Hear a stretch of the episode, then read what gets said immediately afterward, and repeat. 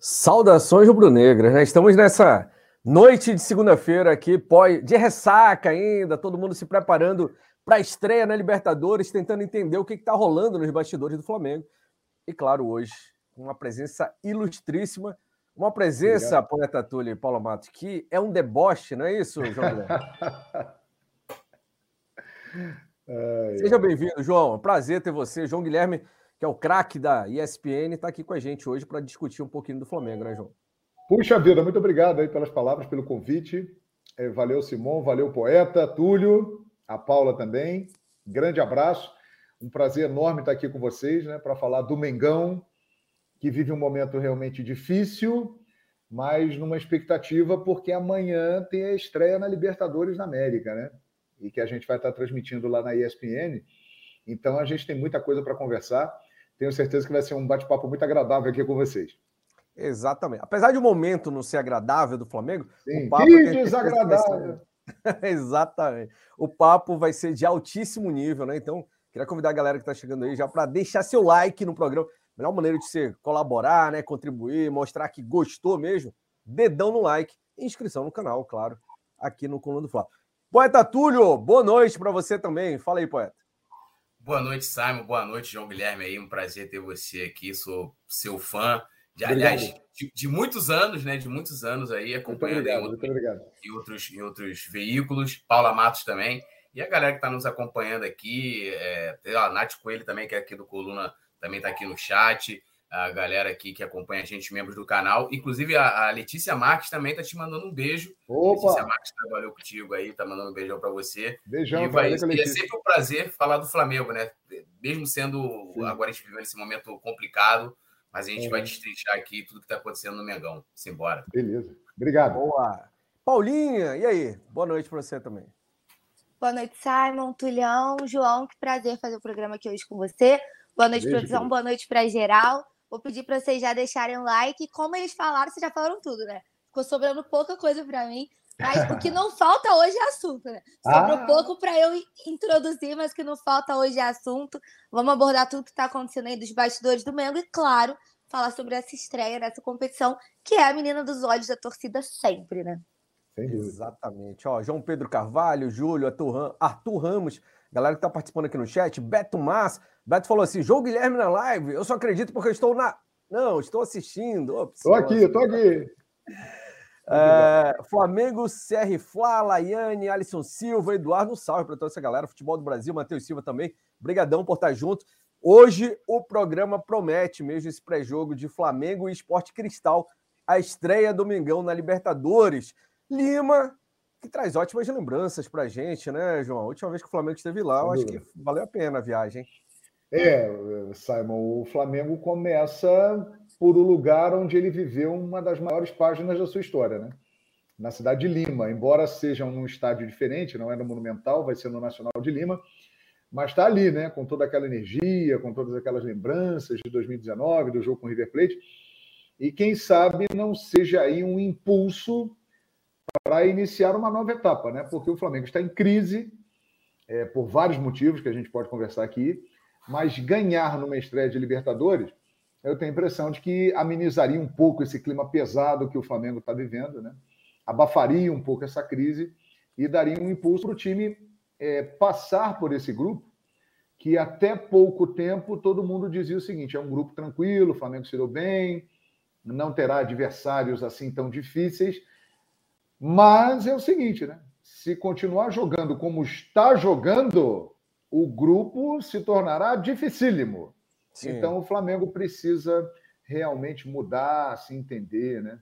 E, mas é, vai ser muito legal essa estreia amanhã e a expectativa, apesar da crise, é de que o Flamengo, que é um time muito superior, consiga a vitória diante do Sporting Cristal.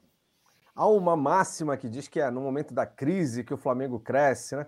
Tomara hum. que seja amanhã esse crescimento já de início. A gente vai falar hoje é, um pouquinho nesse bate-papo sobre alguns assuntos que andaram surgindo sobre bastidores, entre jogadores, né? Jogador, confusão entre jogadores, talvez uma falta de acerto até com o técnico Paulo Souza. A diretoria, o que pretende fazer? Tem reunião marcada já para quinta-feira, saiu agora há pouco, até no colunadofla.com, com líderes de torcidas organizadas. Marcos Braz vai abrir o CT para a galera chegar lá e conversar com. Será que isso é a medida certa ainda hoje? Então, A gente vai bater um papo sobre isso. Eu queria dar ainda mais boa noite aqui para a galera que está chegando. Lembrando, ó, dedo no like, galera. Marquinhos Flá Assunção, valeu, Marquinhos, tá sempre junto com a gente. Falou salve pro Simon, Túlio, Paula e meu grande amigo João Guilherme. Marquinhos Flá Assunção, mandou um abraço para você aqui, João. Abração, Júlio Marquinhos, Gomes. lá de Fortaleza. É, então. Rogério Pacheco da Rocha, Eduardo Miranda, galera, um salve aí especial. João, hum. uh, vamos falar um pouquinho, antes de entrar no jogo em si, o, eu vou até pedir para Paulo e para o Túlio também. Hoje, como o João é o nosso convidado especial, fica à vontade. Obrigado. Vamos tentar deixar o João falar o máximo. Direcionem também, me ajudem até fazer os questionamentos para o João, que a gente quer saber a opinião dele a galera está ansiosa aqui para saber. Uhum. Sobre esse momento do Flamengo, João, a gente estava conversando nos bastidores aqui, um pouquinho antes de começar o, o programa. A, a situação tá, tá tensa, né? O que Sim. tem vazado recentemente, né, o que tem saído em vários portais, inclusive, é que há confusão, grupos. Falava-se muito daquela panela de 85 e tal. E, sinceramente, parecia até um certo mito, exagero em alguns momentos. Mas agora entende-se que há realmente um racha entre jogadores, há uma indisposição com o próprio treinador, Paulo Souza. E, na verdade, o jogador está boicotando a si mesmo quando age dessa forma, né? Como é que você vê isso que está rolando lá? É, assim, a, a distância a gente percebe o seguinte: desde que Jorge Jesus foi embora, o Flamengo nunca mais foi o mesmo. Né? Não deu certo com o Domi, não deu certo com o Rogério Senna, embora o Rogério tenha conquistado três títulos. Em termos de currículo, ele foi o melhor que passou após o Jorge Jesus. E também não deu certo com o Renato Gaúcho. Né? A coisa começou bem, mas depois desandou e não funcionou. O que eu tenho impressão é que o Paulo Souza ele veio com a missão de reconstruir o time do Flamengo. Né? E isso acho que foi passado para ele bem claro. É você chega com uma missão de mudar algumas peças que já não estão mais dando resultado. Mas isso é uma missão muito complicada. Porque você vai mexer com gente que tem história, que tem títulos, que está dedo no, no vespeiro, né? Meteu o dedo ali na ferida, mexeu no vespeiro. E ele que cá entre nós não está colaborando também, porque acho que não está fazendo um trabalho é, é, bom, ele, ele está fazendo um trabalho que, na maior parte das vezes, é para ruim do que bom, mas ele tem essa missão delicada de mexer, de tirar essas cadeiras cativas. E ele é o treinador com mais personalidade que o Flamengo teve depois que o Jorge Jesus foi embora porque ele não tem medo de bater de frente com esses caras, com os ídolos, com os jogadores consagrados, com os jogadores que entraram para a história do clube. E ele botou todo mundo para jogar, fez as observações dele, percebeu que alguns desses mais experientes não estavam dando retorno, e aí começou um grande problema, porque ele mexeu com lideranças do grupo.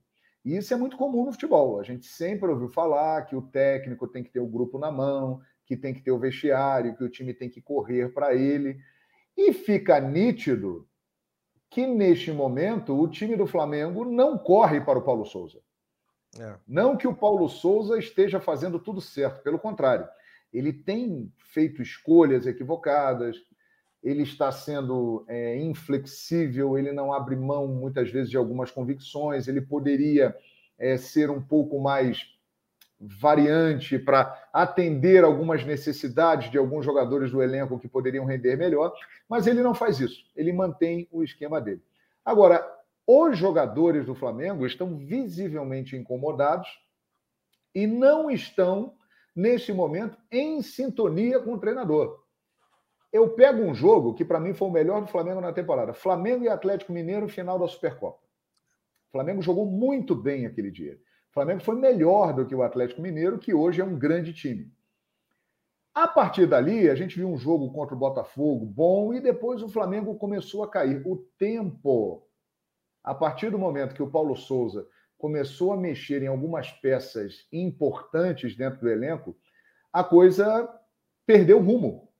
O time do Flamengo travou, estacionou, parou de jogar bem, não evoluiu, pelo contrário, regrediu.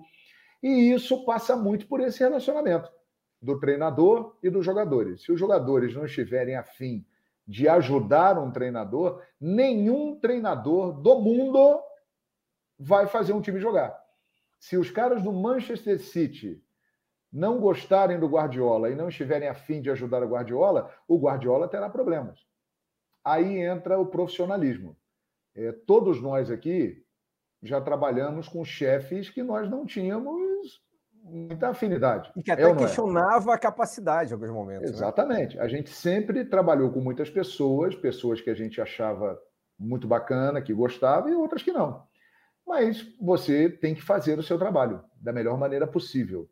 E isso no futebol é um pouco diferente, principalmente aqui no Brasil. Né? Quando o time não curte muito o treinador, a gente percebe que há uma, uma atitude até natural né, do grupo para que a equipe caia de rendimento. E como existe a cultura de colocar na conta do técnico, quase sempre sobra para o técnico. E aí o técnico é derrubado. Mas eu, sinceramente, não sei não se isso vai acontecer no Flamengo. Eu estou achando que o Paulo Souza ele vai ganhar essa queda de braço aí, cara. Então, o, a gente tem dois, mais dois integrantes do Coluna do Fla aqui que mandaram mensagem no chat, além da Nath com ele. Beijo para a Nath, né, que estava aqui agora. Rafa Penido falou: faz barulho, nação. Boa Opa! noite, Frio. Grande Rafa. Boa noite, mestre João Guilherme. O Rafa, que Obrigado, é o nosso amigo. garoto prodígio aqui da narração. Sensacional, grande narrador, grande E filho do Luiz Penido, não é isso? É, sobrinho, na realidade. Sobrinho do Luiz Penido, né? Ou seja, está no DNA. Abração, é. Rafa. Parabéns pelo trabalho Rafa aí. É fera também. Um abraço para o Rafa. E o Roberto Nazaro, que é o nosso vovô comentarista aqui dos, Grande, do Coluna do Flávio. O Roberto falou assim: fez uma pergunta para você, João, falando sobre isso que você está dizendo. Boa noite, pessoal. João Guilherme, você acredita que essa pressão será um divisor de águas? Ou estamos diante de um naufrágio inevitável de uma embarcação com um baú de ouro no porão? Gostei da, da analogia. Boa, boa, boa, boa analogia. Cara, eu acho que vai ser um divisor de águas. É, porque a informação lá dos companheiros da ESPN, o Pedro Henrique Torre e o Pedro Ivo, é que o Marcos Braz não viajou para Lima. Isso. Ele ficou no Rio de Janeiro para tratar de uma reformulação. Eu acho que chegou a um limite. Caiu a ficha de que aquele time de 2019, é, muitos, não todos, muitos daqueles jogadores que estão lá no Museu do Flamengo não tem mais é, condição de assumir uma titularidade, de ajudarem a equipe. Então, eu acho que essa sequência, a perda do Campeonato Carioca, vai ser esse divisor de água. Eu tenho a impressão de que atitudes serão tomadas e vamos ver até que ponto isso vai influenciar amanhã na estreia na Libertadores. Né? Eu confesso que eu estou muito curioso para saber como vai reagir o time do Flamengo amanhã com esse embate com o Paulo Souza, que todo mundo sabe que existe, nessa estreia fora de casa lá em Lima. É, deixa eu fazer uma pergunta. A gente, você estava falando, inclusive, sobre o Braz ter ficado para reformulação e tal, sobre as mudanças do Paulo. Você não acha que, em certo momento, delegaram funções ao Paulo que não são de responsabilidade dele? Porque algumas partes dessa reestruturação que tem que começar interna, elas deveriam partir dos dirigentes. Então, uhum. assim, colocaram nele não só, ah, você, você. Alguns medalhões, por exemplo, que a galera questiona as renovações. Diego Alves, Ribas, uhum. Felipe. O, o, Alves foi barrado, né, praticamente, está vindo o titular, o Ribas quase não entra. O Felipe é quem ainda está ficando ali, né, fazendo essa, essa linha defensiva de terceiro zagueiro e tal, mas Sim. também não está atuando tão bem. Você não acha que num certo ponto faltou é, talvez um feeling da diretoria de tipo, até aqui sou eu, daqui para cá é você. E aí delegaram tudo para ele. Eu acho que estão colocando nele toda a responsabilidade. E aí ele está sendo meio que para-raio, entendeu? Ele está é. comandando o departamento de futebol. Ele não está lidando só com a gestão do grupo. Eu acho que isso também não pode ter intensificado esse problema? Não poderia ser mais ameno? Poderia. Eu concordo plenamente com você. Acho que a diretoria deveria se impor né, mais e assumir o comando. Mas eu acho, Paula, que eles estão é, repetindo a fórmula do Jorge Jesus. Se você lembrar, o Jorge Jesus, quando chegou ao Flamengo, ele tomou a frente de tudo.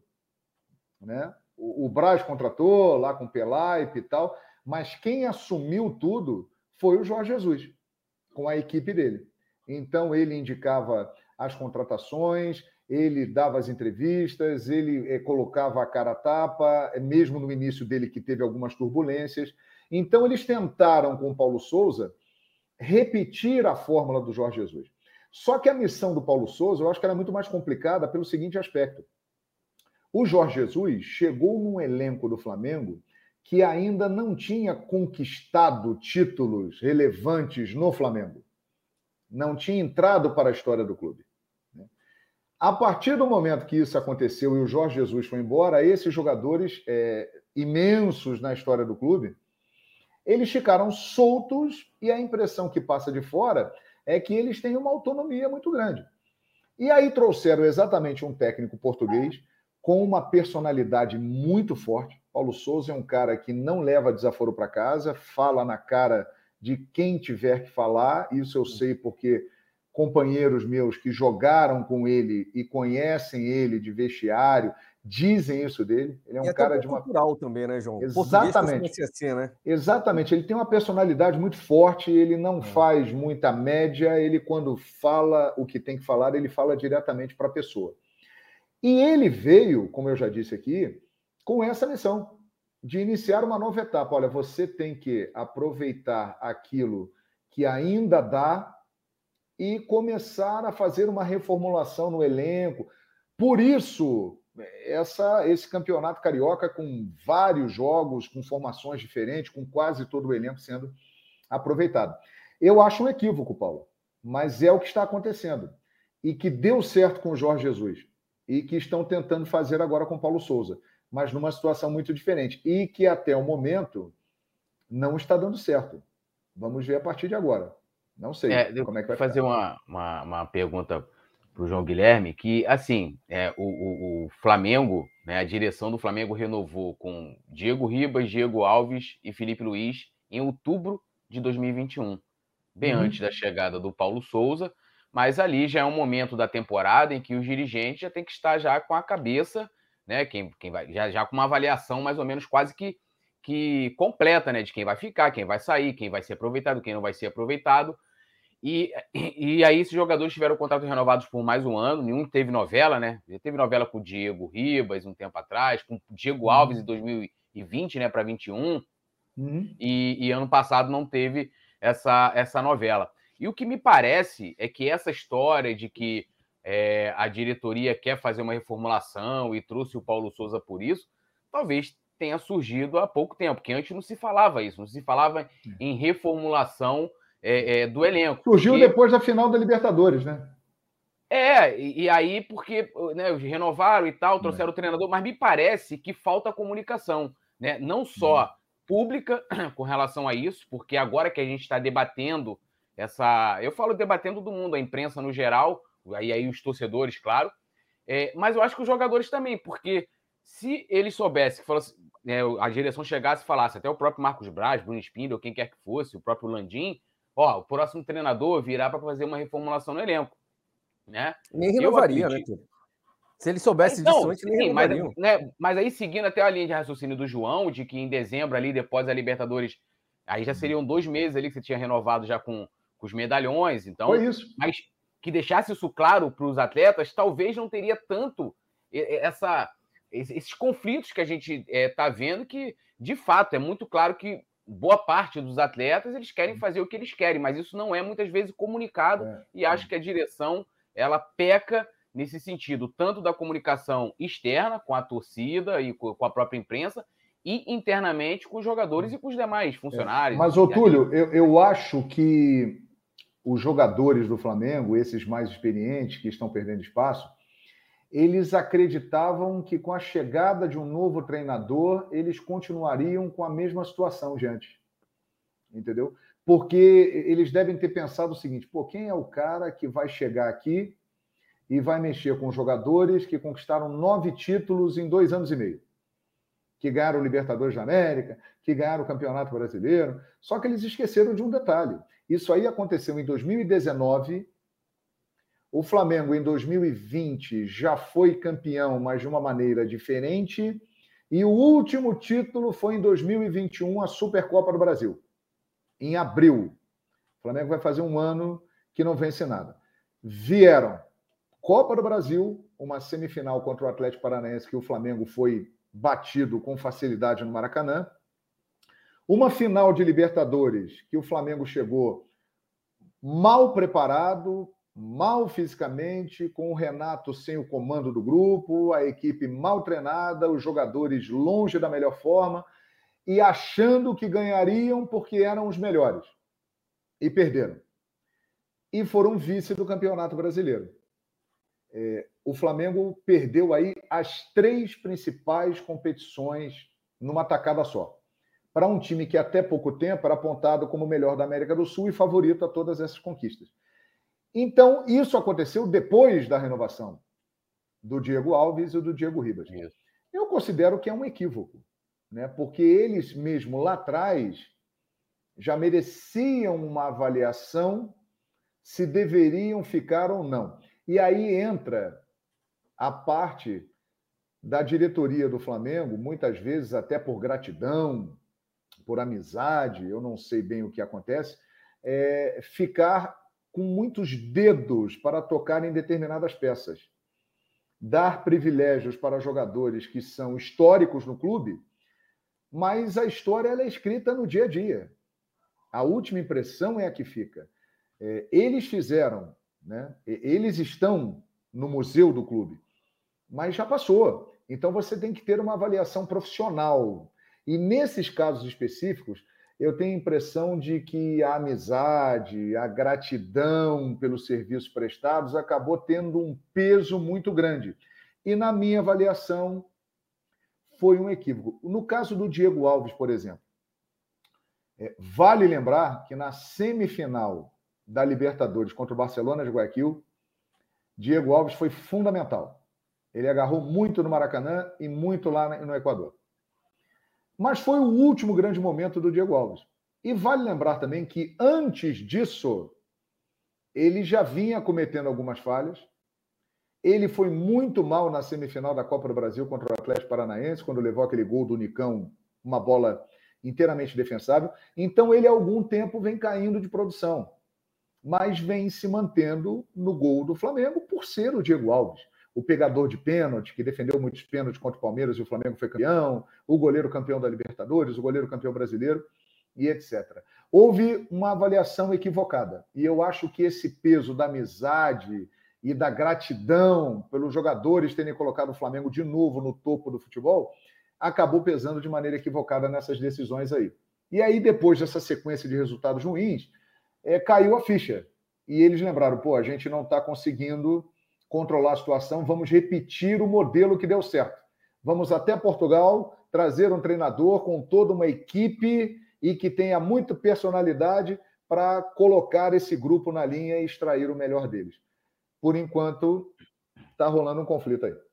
É, eu, eu é posso só colocar o, o, o, João um pouquinho, vou botar ele na parede aqui. No Opa, livro, né, é, no livro A Bola Não Entra Por Acaso, né, do Ferran Soriano, que foi dirigente do Barcelona, né, é, você falando essa situação da renovação me fez lembrar de quando o Assis ia lá, né, o Ronaldinho pô, acabava com o jogo, o Assis já ia lá é, discutir renovação, aumento, e, era, e é impressionante que ele descreve no, no livro, e olha que o Ronaldinho ele foi contratado para ser a, a, figura da reestruturação do Barcelona, né? E ele conseguiu, né? Conquistando a Champions e tudo que ele, né? É, é, que ele conquistou, Eto'o e aquilo tudo. Então, assim, né? O dirigente lá também deveria ter essa coisa de gratidão, esse sentimento de paisão. E ele descreve nesse livro, né? De como ele, ele tinha tudo detalhado, não só ele, mas os outros executivos do Barcelona, ele tinha tudo ali. Quanto que o Ronaldinho poderia é, trazer em termos de marketing dali para frente, quanto que ele poderia, né, eh, a possibilidade de resultados, né, de retorno esportivo. E aquilo tudo era colocado na reunião. Não tinha papo de, olha, o Ronaldinho cumpriu o seu papel aqui na reestruturação do Barcelona. Vamos renovar nos seus termos, Assis. E eu acho que falta isso ao Flamengo. E aí também essa falta de capacidade, porque assim, eu não sei se em outubro de, de 2021 e, e em, e em é, abril de 2022, a direção, o departamento executivo, o, né, ou a direção do Flamengo tem a capacidade profissional para avaliar que ah, a gente tem que renovar ou não com o Diego, com o Diego. Hoje está muito claro, né? Em outubro, ali seria se talvez se tivesse uma análise mais profunda. ou que você tem que bancar ou não o Paulo Souza. E por que, que eu falo isso? A gente teve é, exemplos até recentes do próprio, próprio Abel Ferreira no Palmeiras, duas, duas, dois vice-campeonatos, depois uma eliminação traumática para o CRB, foi bancado e a gente está vendo o resultado. O Corinthians a gente teve em 2011, o Tite sendo eliminado na pré-Libertadores, o Andrés bancou, campeão brasileiro no mesmo ano, no ano seguinte campeão da Libertadores, depois do Mundial. Você, você não acha que está faltando é, profissionalismo nos dirigentes do Flamengo na hora de fazer esse tipo de análise e, e não ser essa coisa de muito amigo, paizão. Então, posso camarada. trazer um ingrediente a mais, rapidinho, antes do João responder? Outra coisa que talvez.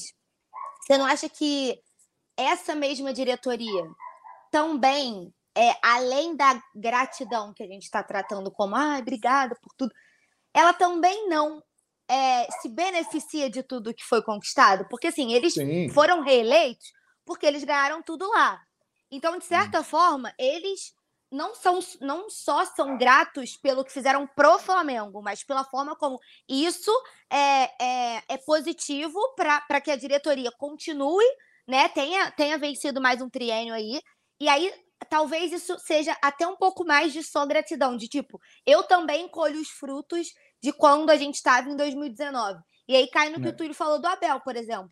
O Abel teve esse, esse início conturbado, bancaram, e o Abel hoje em questão de organização, o Flamengo, se você comparar Flamengo e Palmeiras, o, hoje o Palmeiras é o time a ser batido porque fez e se manteve e os jogadores seguem querendo muito conquistar. Afinal, o é. Paulistão foi assim, por exemplo. Sem dúvida, sem dúvida. E, e, e pegando esse gancho que você colocou agora para responder ao, ao Túlio, é, a diretoria se beneficiava, eu acho. Por quê? Porque o crédito está acabando. O Flamengo, minha gente, vem de um tetravice. O Flamengo, eu sei que é uma coisa que a torcida do Flamengo não gosta, porque é uma zoação dos rivais. Mas a verdade é a seguinte: o Flamengo, neste momento, voltou a ser o time do cheirinho. Chega e não leva. O Flamengo tem quatro derrotas em disputa de títulos seguidas.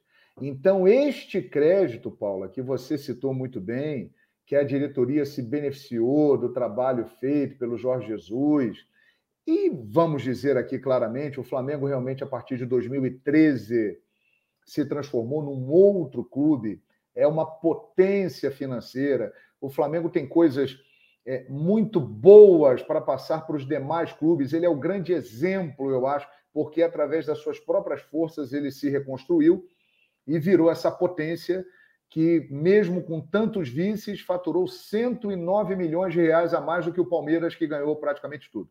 Né? Então, isso demonstra a pujança do Flamengo. Mas é claro que nós estamos aqui falando de futebol, e é isso que puxa a fila. E a última impressão é que fica: o Flamengo, neste momento, ele não é um time vencedor. O Flamengo é um time que está perdendo muito. Então, isso aí, a água já começa a bater no pescoço de quem se beneficia da história. E vai obrigar a tomar atitudes para que se corrija o rumo e volte a ser vencedor. Porque, cá entre nós, com o elenco, com a estrutura, é, com, com o poder financeiro que o Flamengo tem, o Flamengo tem tudo para voltar a ser vencedor. Agora, tem que corrigir realmente problemas internos. Não é de hoje que as pessoas falam. Os problemas do Flamengo, os grandes adversários do Flamengo, estão dentro do Flamengo. E é isso aí. Tem o que resolver. Domenech isso. falou isso quando saiu, não foi, João? Lembra o disso? Domi falou isso. É. E o Jorge Jesus falou também: olha, a partir de agora o grande adversário do Flamengo será o Flamengo. Pois é. E o Domenech falou, tantas vezes criticado, mas agora estão valorizando o que ele disse. O grande problema do Flamengo está dentro do Flamengo. Então, esse é um ponto positivo dessa história, eu considero. Porque eh, se o Flamengo tivesse vencido a Libertadores em cima do Palmeiras, e esteve perto de conseguir isso, né? É, se o Flamengo tivesse conquistado a Supercopa agora no início do ano com Paulo Souza, tivesse ganho o campeonato carioca, muitas coisas poderiam ficar encobertas, porque quando você ganha, é, o que é ruim é deixado de lado. Você venceu, você está por cima. A derrota, que ninguém quer perder, né? mas ela, quando acontece, ela tem o um lado importante de mostrar falhas e indicar qual é o caminho para a correção. Então, eu tenho a impressão de que esse momento do Flamengo é importante para dividir isso aí e, a partir de amanhã, na estreia da Libertadores, assumir um, uma nova caminhada. Agora, eu não sei como será isso, porque o Paulo Souza ele tem divergências com boa parte do grupo do Flamengo que não gosta do método de trabalho dele, eles não têm afinidade, né? existem divisões, e vamos ver como é que isso vai, vai reagir no campo. Falando do profissionalismo, perdão, Túlio, eu não te respondi, eu acho que falta sim, mas não é só no Flamengo, não. Isso é um mal do futebol brasileiro, que é dirigido por paixão, por emoção. A maioria dos nossos clubes está numa situação falimentar por causa disso muitas vezes é, a, a, amizade, é, muitas vezes uma troca de favor, muitas vezes para jogar para a galera, para trazer um grande nome. Os caras fazem coisas equivocadas e dá no que dá, a conta chega. O Flamengo está sendo muito bem administrado, o clube está muito sólido. Mas a partir do momento que Jorge Jesus saiu, realmente as situações ali internamente saíram do controle. E faltou uma avaliação como essa que foi feita lá no Barcelona uma avaliação mais fria, mais profissional, não uma avaliação sentimental. Né? É. Obrigado por tudo. Vocês nos ajudaram muito. Entraram para a história do clube. Mas, infelizmente, não dá mais. Teria que ter acontecido isso. E não aconteceu. Como uma empresa, né? A empresa não admite sensacional, é, sentimentalismo, né? Tem que ser ração total, né? E João, deixa só dar uma lida nos comentários. Aqui a Perfeito. gente faz muita questão de que a galera participe, mande pergunta, mande alô, mande salve, seja o que for. Chegou o um superchat do Tim Gunney. Tim hum, Gunney. Tim Gunney. Muito fã do João Guilherme, toca música. Um abraço. Obrigado. Obrigado, Tim. Valeu, garoto. Ah, Tim Gunney. O... Tem um monte de tem um monte de gente aqui elogiando, Morgan Alecrim, a Hanna Vaz falou, o João é demais, tanto como pessoa quanto como profissional. A gente está tendo a oportunidade querido. de conhecer isso pessoalmente agora aqui, né? Obrigado, obrigado, querido. Franklin Cabral também, Yuri Reis, que é membro do Clube Coluna do Fla aqui, Cleiton Diniz, Lucival Sincon. Vou pedir até para a produção separar aqui, se tiver algum outro superchat que eu tenha deixado passar porque eu não estou conseguindo acompanhar tudo aqui. Tem muita participação. Diego Carvalho falou: na pesquisa, o principal culpado é a diretoria, que criou jogadores mimados. E eu por acho. isso o Fly está onde está. Exatamente. Eu concordo, eu concordo. Porque tudo acontece por causa da diretoria. Quem manda é a diretoria. Se esses jogadores estão lá, se esse técnico está lá, tudo foi por causa do alto escalão, né? da, da diretoria de futebol, da diretoria do clube. Então, acho realmente que a maior culpada é a, a, a diretoria que não soube dar o rumo adequado em algumas situações. Né? Eu sempre, eu sempre comparo essas situações de liderança com pai e filho, né, João? Você deve ter filho. Tem filho, não? Sim, tenho, tenho. Quando a gente vê um filho dando tapa na cara do pai, é tão feio, né? Ah, não dá. faltou não diálogo, dá. faltou conversa, é. né? Faltou, é, faltou respeito, né? Exatamente. É, faltou hierarquia. Eu... Não, não pode. Pode. Ouvindo você falar, eu fiquei pensando assim: para chegar no nível que chegou, demorou muito. Né? Porque quando o filho dá a primeira menção de que vai dar o tapa na cara do pai, o pai já, opa, vai lá e conversa hum. com o filho. Os filhos do Flamengo estão dando tapa na cara do pai faz tempo ali. Então... É, e se você reparar, Simon, é, é algo gradativo para baixo. Veio caindo lentamente até chegar nesse ponto que nós estamos agora.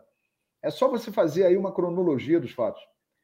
Jorge Jesus foi embora em maio de 2020, campeão carioca. Voltou da pandemia, o time não se encontrava no mesmo ritmo de antes, porque ficou três meses parado, ok. Aí o JJ foi embora. Chegou o Domi, né? A gente sabe tudo o que aconteceu, a coisa não funcionou bem. O Flamengo não voltou a apresentar aquele futebol, mas mesmo assim conseguia fazer algumas partidas boas, teve bons momentos. Chegou o Rogério Ceni, com um elenco muito qualificado, conseguiu conquistar títulos, conseguiu competir, ganhou Brasileiro, ganhou Supercopa, ganhou Carioca, mas estava claro que não era mais a mesma coisa. Né? Ganhou de uma maneira muito diferente do que a torcida tinha visto na época do Jorge Jesus. Mas ganhou. E aí chegou o Renato, que teve um começo avassalador.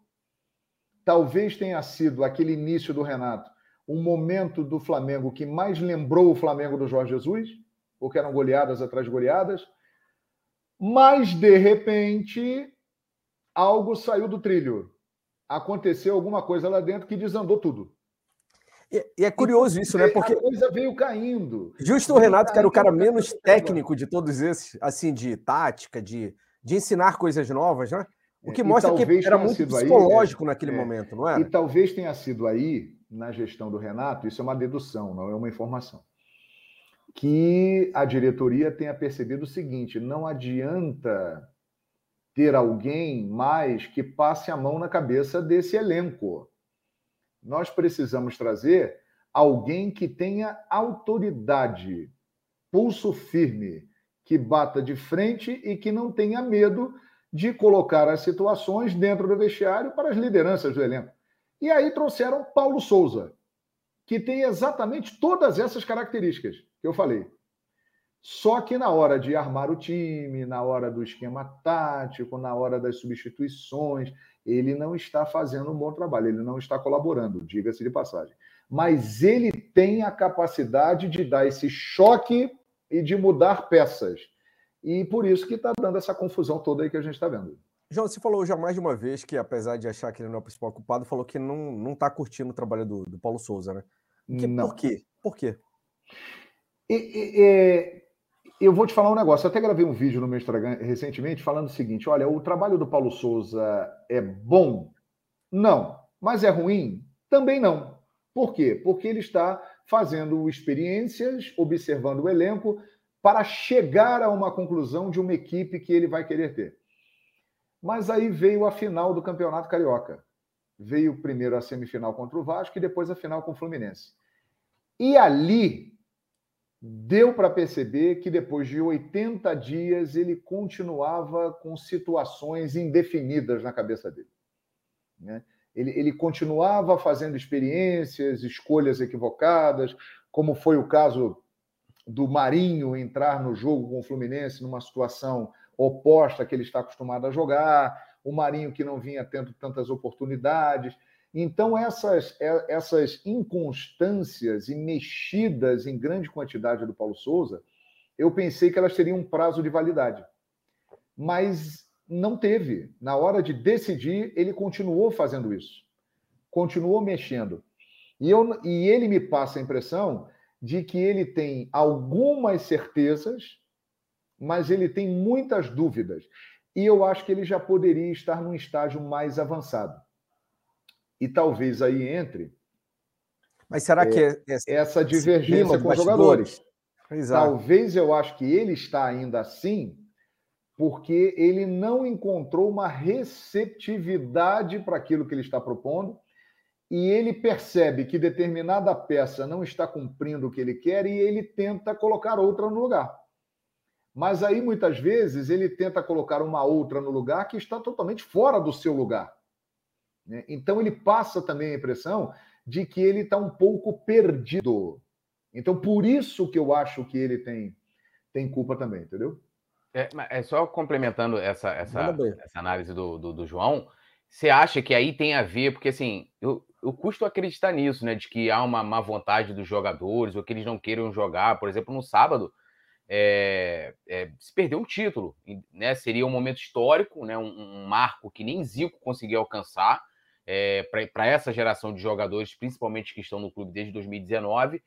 E a gente vê, porque assim, o trabalho do Paulo Souza ele começa ali, alguns resultados muito tímidos, mas a gente conseguia ver uma certa evolução. E no jogo contra o Atlético Mineiro, até na minha avaliação, foi a melhor apresentação do Flamengo, apesar de que no resultado final foi, foi para pênaltis e, e acabou Sim. perdendo, mas ali o Flamengo jogou muito bem contra uma equipe que com certeza vai estar tá aí junto com o Palmeiras brigando, né? A gente espera que sim, com o Flamengo, pelos principais títulos, não só do Brasil, mas do continente.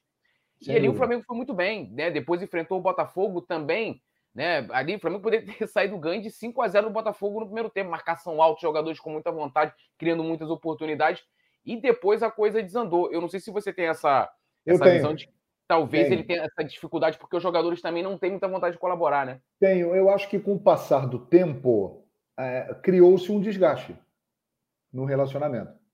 Eu acho que naquela época do jogo do Atlético Mineiro, ainda estava bem no início ali do trabalho. Se eu não me engano, aquela final foi no dia 20 de fevereiro. É, Ele começou a treinar o grupo no dia 10 de janeiro. Né? Então é aquela coisa do chefe novo, né? Os caras estão querendo mostrar serviço. Ah, vamos lá, vamos ver o que, que vai acontecer. Né? Ele não tinha ainda tirado o Diego Ribas. O Diego era um cara que ainda contava com prestígio com ele, entrou inclusive naquela final. Né? O Diego Alves tinha participado de alguns jogos né, ele ainda não tinha implementado mudanças mexendo em peças importantes de liderança do elenco. Com o passar do tempo, depois desse jogo do Atlético Mineiro, é, esse desgaste se acentuou, porque ele percebeu claramente que ele teria que fazer algumas substituições e mexeu num terreno delicado. E a partir daí, com esse desgaste de convivência, o clima não sendo dos melhores, isso acabou influenciando decisivamente no trabalho, porque ele não conseguia fazer a equipe jogar da maneira que ele quer. E os jogadores também demonstram muitas vezes que não estão assim felizes e querendo colaborar. Eu acho que a final contra o Fluminense deixou isso bem claro. Né? Ele berrando na beira do campo, volta, faz aqui a recomposição, e muita gente ali andando, meio passivamente, totalmente fora da característica. E isso tem que ser resolvido. E eu não vejo outra forma de se tomar uma atitude radical.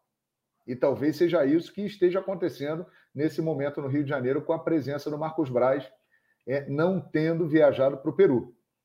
Porque é, chegou-se a um ponto que o conflito de ideias é tão grande que algum lado vai ter que ficar à margem dessa história. Né? E aí vamos ver o que vai acontecer. Eu acredito que em pouco tempo a gente vai ver uma escalação do Flamengo com pouquíssimos resquícios do time de 2019. Eu, eu só vejo hoje Gabigol e Arrascaeta no time. Bruno Henrique eu tenho dúvidas, porque ele caiu muito de produção e talvez ele não se encaixe bem no que o Paulo Souza quer. Agora, acho que o Flamengo terá uma equipe com Pablo, com Ayrton Lucas, com João Gomes, com Lázaro, com jogadores que estão dando uma resposta melhor ao treinador. Então, acho que a gente vai passar em breve a ter um Flamengo bem diferente daquele que a gente viu no papel nos últimos tempos aí. Chegou um superchat aqui é, do Christian Cruz. Valeu, Christian. Obrigado. Lembrando a galera também, ó, melhor maneira de colaborar é dedão no like, tá, pessoal? Dedo no like, ajuda a gente aí. É, o Christian Cruz disse o seguinte: o que o Paulo Souza está tentando fazer é o que tem de mais moderno no mundo do futebol hoje. Chelsea, City, em muitos momentos com Walker, Simeone, jogam assim. Não será rápido. Se os acomodados não querem, que se retirem, disse o Christian Cruz. Dá para ser assim, João?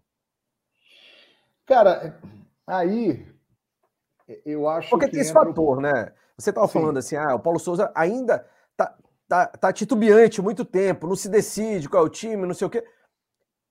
Mas se é uma mudança e do jeito, do tamanho que é a mudança, espera-se um pouco mais de tempo, né?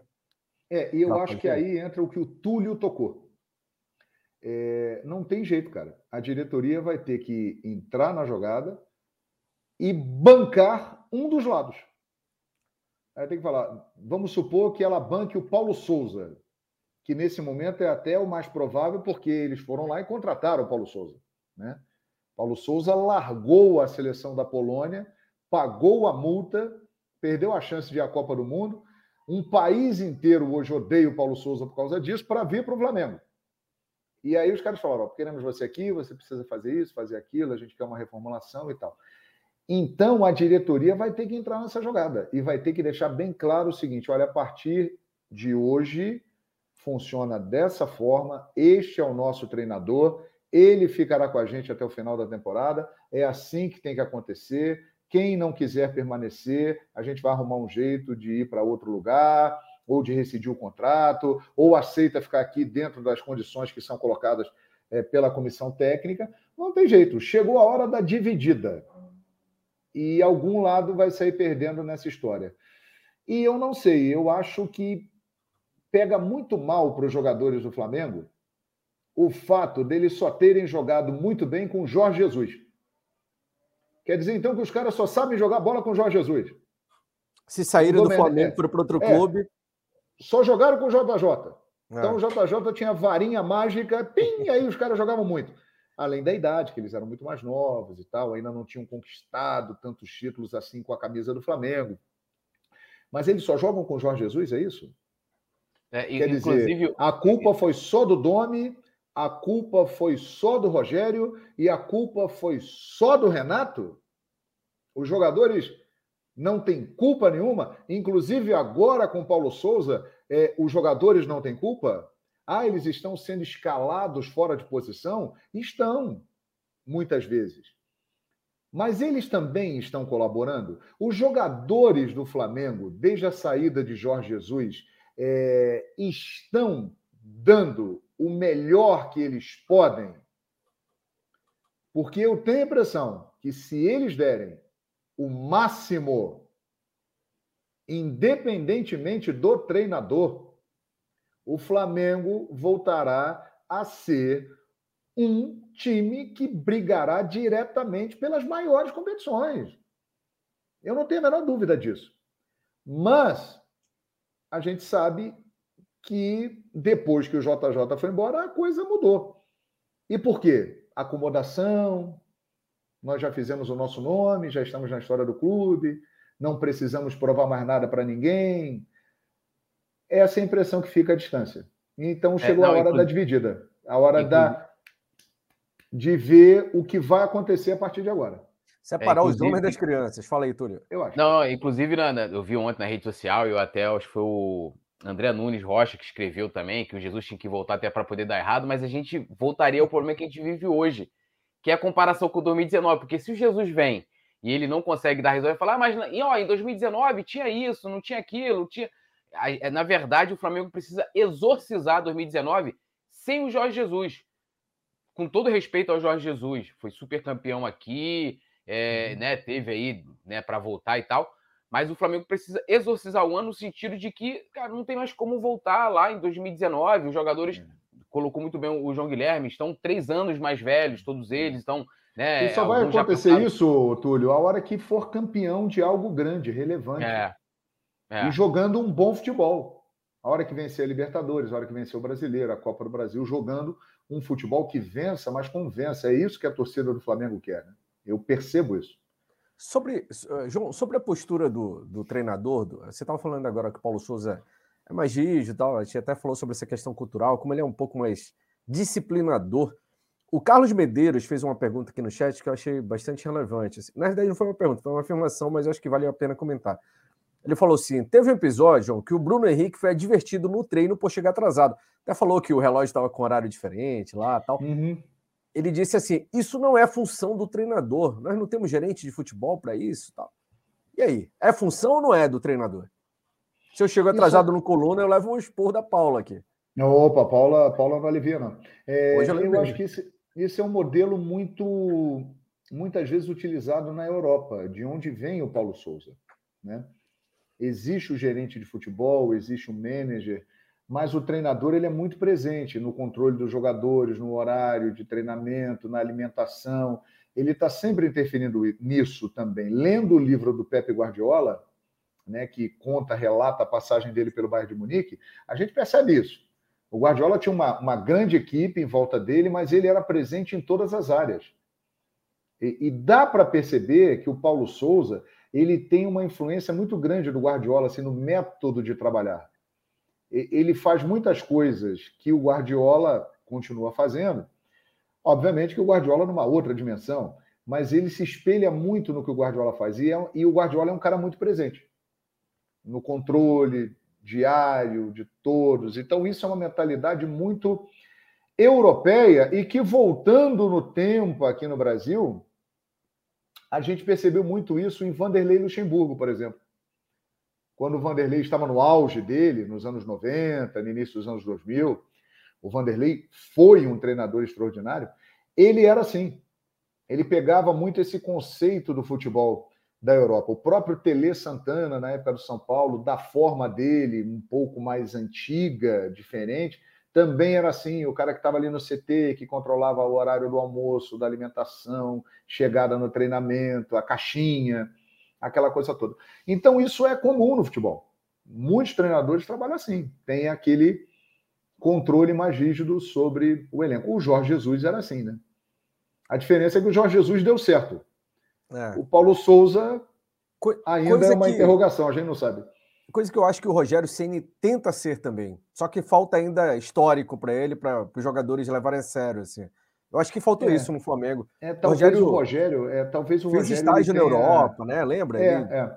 O Rogério é assim, ele Porque tem ele é uma jovem. história, ele tem uma história imensa, o Rogério, né? Sim. Ele é um dos maiores goleiros da história do futebol. Mas ele, é, talvez o Rogério ainda encontre algumas dificuldades no trabalho dele como treinador, exatamente na hora de gerir o vestiário, de controlar o vestiário. Né? E, e agora no São Paulo, se vocês pegarem o perfil do elenco do São Paulo, é um elenco que tem muitos jovens, que tem jogadores experientes mas nenhum jogador do elenco do São Paulo experiente tem a proporção desses jogadores do Flamengo. Sim. Então ele consegue, é, está conseguindo, através das experiências que ele teve também já no mundo da bola como treinador, é, mostrar uma evolução nesse aspecto. Ele está conseguindo gerir melhor. Então, talvez o Rogério tenha pecado. O Rogério pecou nisso no Flamengo também. Né? Ele fez algumas concessões.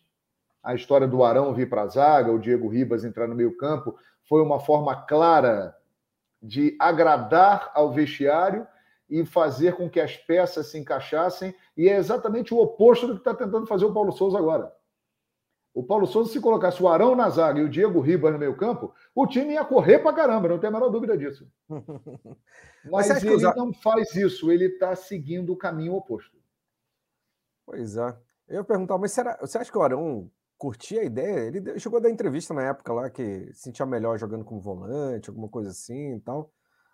E... É, mas ali foi uma forma, assim, se ele não arrumasse um lugar para o Arão, onde é que ele ia colocar o Diego? Então, ele, como os zagueiros do Flamengo não estavam é, num bom momento, como não estão até hoje, é, o que, que ele fez? Ele tirou um zagueiro, recuou o Arão e colocou o Diego Ribas. Ele... Eu me lembro, é, né? rapidinho, inclusive, que o Arão chegou a dar uma entrevista, agora eu não vou me lembrar para quem, aonde, como foi. Para com que isso. ele falou que perguntaram para ele sobre seleção, essas coisas, e ele falou que ele achava que ele tinha condições de ser convocado tanto jogando como zagueiro quanto como volante. Então, até que ponto o Arão ficava tão insatisfeito assim? Sabe? Eu não sei se um cara que dá uma, uma declaração, eu acho que eu tenho condição de ir para uma seleção brasileira, até mesmo como zagueiro, que é fora da minha posição, mesmo deixando claro que eu sempre preferi jogar como volante, eu não sei até que ponto ele era tão é. insatisfeito. E aí, é, cara, o que o João é. falou, né? Foi o jeito de é. estancar a sangria que estava o sistema defensivo. É. eu acho que o Rogério ele, ele atendeu o vestiário. É. Eu ele, queria... ele acabou dando uma arrumada ali e ficou, até determinado ponto, bem com a galera. Talvez por isso tenha conquistado três títulos. É, pois é. A gente sofreu uma crítica agora aqui do Jailton Brito no chat. Eu vou dar uma resposta a ele. Ele falou assim: só porque o João Guilherme está no coluna estão todos sérios. Ah, então vamos começar a rir aqui, brincar. Pode fazer bagunça aqui, João? Pode, claro. Não, então, então eu, queria, eu queria fazer uma pergunta com base nisso. Eu também estou achando que vocês são muito mais? sérios também, pô. É. Quem trota mais, o Ilharão ou um cavalo manga larga? Pois, rapaz. Aquele vídeo do Arão mostrando ele perdendo na corrida para o árbitro, né? Não preciso falar mais nada. Tá aí, Túlio, para você.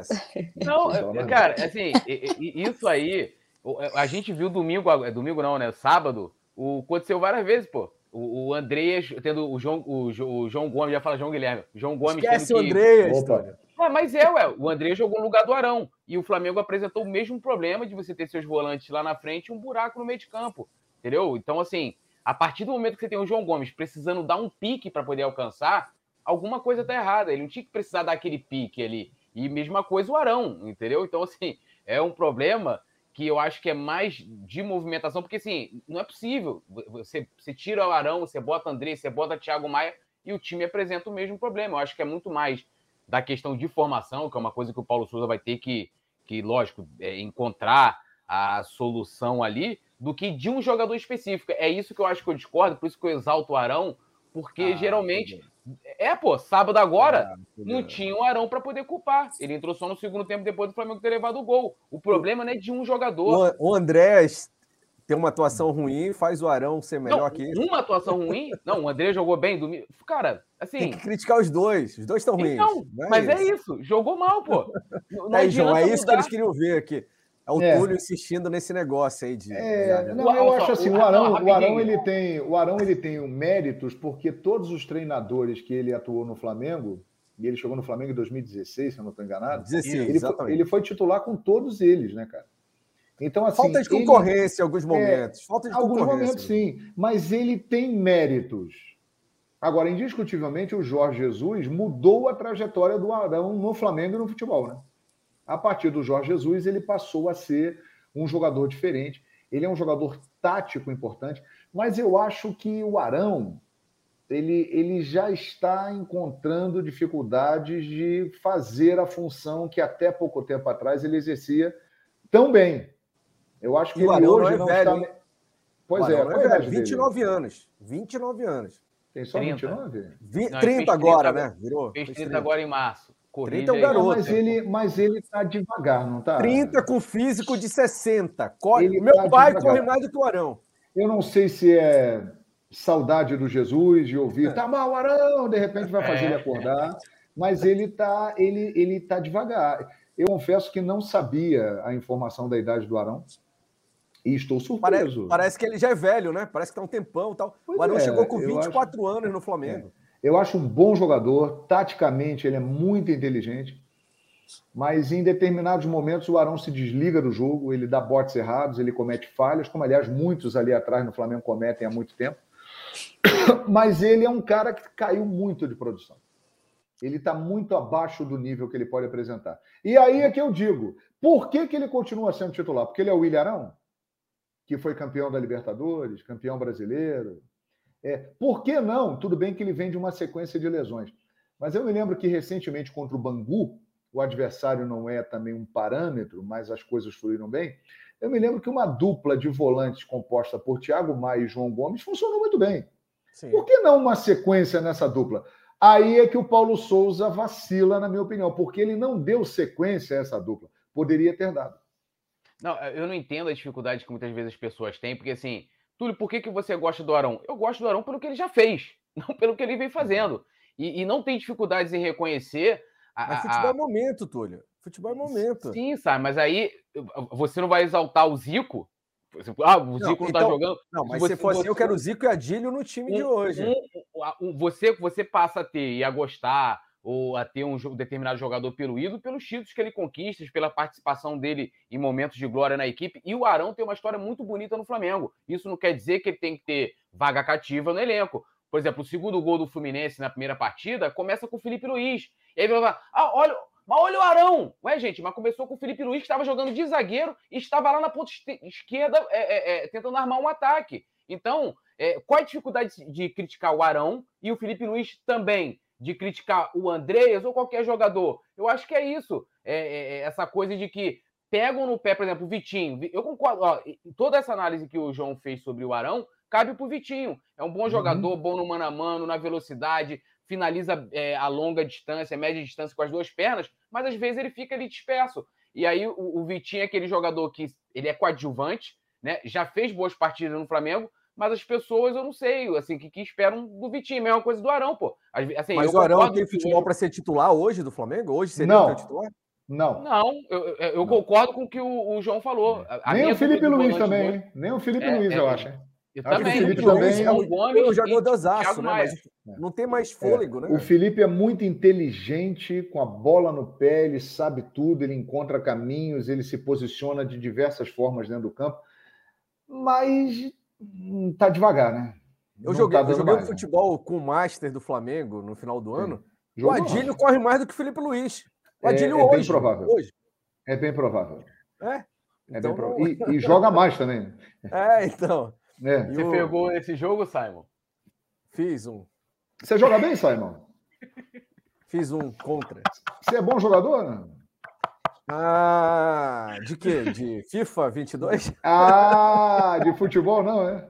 Não, eu fiz um gol contra só no jogo. Foi uma tragédia. Hein? Era para ser um pênalti ainda, porque eu meti a mão na bola para defender o meu rosto assim, e a bola entrou no gol. Você estava marcando o Adílio, é isso?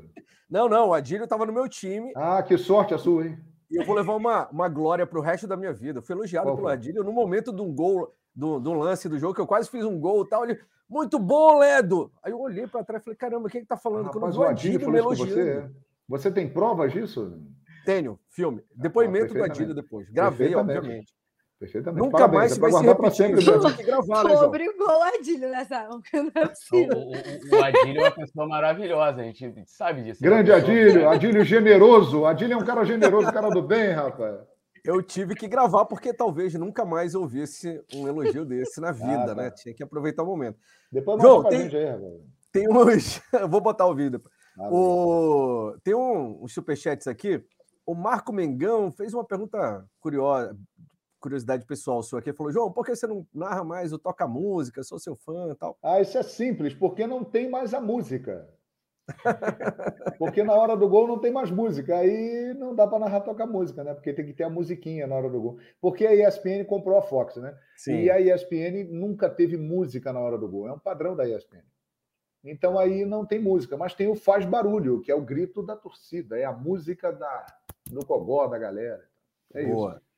E a Mari Araújo, que é daqui do Coluna do Fla, nossa querida. Mari Araújo também mandou superchat. Obrigado, Mari. Ela falou: Boa noite, bancada e João. Uma possível hum. desistência na compra de Andréas pode abalar a credibilidade do Flamengo no mercado internacional, uma vez que a iniciativa e a insistência foi toda do rubro-negro? É, eu acho que vai pegar mal. Porque se foi feito da forma como a, o noticiário colocou, do Flamengo ir lá, procurar, acertar um valor, se comprometer a pagar a partir de um determinado momento, no meio do ano, e, e não cumprir isso, eu acho que pega mal. Acho que o Flamengo foi mais um erro também de quem cuida do futebol do Flamengo, na minha avaliação. Se precipitou nisso aí. Né? Deveria ter esperado um pouco mais, ver como o Andreas iria reagir após a falha na final da Libertadores a divulgação de que o Flamengo pagaria 60 milhões de reais pelo Andreas fez com que colocasse ainda uma cruz muito maior nas costas dele, né? acabou prejudicando o Andreas Pereira. O que pode, entre aspas, evitar esse prejuízo no nome Flamengo no mercado internacional é que existem equipes interessadas no Andreas Pereira. Né? Então, caso ele receba uma proposta do Lyon, do PSV, da Holanda, é, e decidir ir para lá, isso aí limpa a barra do Flamengo, né? Porque foi uma... agora, se não aparecer proposta e não comprar, devolver, depois de tudo que foi acordado, pelo que noticiaram, eu acho que fica esquisito. Pois é, o Túlio tá, vai, vai, vai passar mal aqui se o Flamengo desistir de contratar, de comprar o André, né, Túlio? É, mano. Eu soltarei bastante fogos, né? E vou, vou, vou comemorar, né? João, a é gente. Comemorar. Eu vou comemorar. Vou, vou, fazer uma revelação. Sai, sai Andréas e entra Arturo Vidal, hein?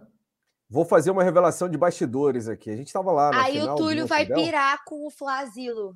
Ele fala que é o Flazilo. Mas, mas aí, não, mas aí. O elenco. Tipo aí, assim, se vier o Vidal, ele pira. Falar, gente. É, o Vidal já tem 35, hein? é, é. Pois é. Eu acho que tem que rejuvenescer o elenco, mas se for por essa troca aí, eu Tipo assim, a condição é o Vidal vir para o Flamengo. É porque eu o Vidal tô... corre, né, cara? O Vidal ele é. corre com 35 muito mais do que o Arão com 30, né? É, isso é verdade. É. Ele corre. O, né? o, a gente estava lá na, na, transmissão, lá no estádio Centenário, Túlio estava do Sim. meu lado. Sim. Lá naquele jogo fatídico que você Eu estava lá também. Sim, pois é. Eu, eu, eu, pessoalmente vi você lá, acho que o Edmundo estava junto, se eu não me engano. Não, não, foi o Zinho, o Zinho e o Calçado. Era o Zinho? Ah, era o Zinho, é. Acho que o Edmundo foi outra situação, ainda, ainda de ah. outro tempo, né? Uhum. E a gente teve que segurar o Túlio, contê-lo. Por quê? O que, que o Túlio jogar da tribuna de imprensa quase que na hora do Andreas. Que isso? O Túlio ah, eu, deu eu, vexame eu... na tribuna de imprensa. Sério? tão nervo... Eu nunca tinha visto o Túlio tão nervoso na vida. Ficou descontrolado o Túlio? Descontrolado poeta? total com o Andrés, de lá para cá. Você falou em Andrés, o Túlio tenta agredir alguém, é impressionante. Jamais. Ah. É, é, eu, nunca vi esse camarada tão Mas nervoso. É, eu, eu gostaria de falar sobre o Andrés o seguinte: é uma pena o que aconteceu com esse rapaz, né? Porque ele vinha muito bem no Flamengo ele vinha escrevendo uma trajetória muito interessante. É, fez aquele gol de falta que o Flamengo não marcava um gol de falta há quatro anos. Na final, ele estava jogando bem. Na minha avaliação, ele e o Arrascaeta eram os melhores do time do Flamengo. Mas aí ele cometeu uma falha que é muito marcante. É difícil apagar isso, não tem como, né? Então ele vai carregar esse peso então eu entendo o poeta, Túlio. eu, eu. É complicado. Eu, eu tava, a gente discutiu, acho que alguns dias já sobre isso, né, Túlio? Eu acho que foi uma, uma infelicidade mais do que qualquer outra coisa, por isso que eu é. um peso um pouco do Exatamente. erro, assim, sabe? É. Com a colaboração de Davi Luiz, né, que também é. foi um coadjuvante no lance e que quase não é citado, né? Poderia ter sido contra o Rezende, é. né? Só que foi final da Libertadores. Exatamente. Foi, é eu não, eu não, não senti. Posso é, polemizar? Tipo, displicência Olha. dele. Ele foi. Ele entrou em choque, parece na hora. Deu um. Ele se assustou com o negócio. Ele travou. A, a, o Davidson a... teve um mérito de correr, de acreditar é. na jogada. Né? O Davidson, quando o Andréas parou, ele já estava em cima, né? E foi o lance que definiu a final, né? Aquele lance ali definiu o jogo, Palmeiras campeão é, é, é a, a, repercussão e como boa parte da torcida tentou fazer para proteger o Andrés, para mim hum. é muito pior e também demonstra que assim, o, o jogador que está olhando, você imagina só o Gabigol, Gabigol, meteu dois hum. gols numa final de Libertadores, eu tenho Gabigol, pô, tem aqui boneco do Gabigol, eu tenho hum. tudo Três, Gabigol. Né? É, Três em duas finais. Tatuagem do Gabigol no peito. Tal. Tatuagem ainda não, que ainda vou terminar ainda, porque tem o Gabigol também, mas vou, ah, irei fazer.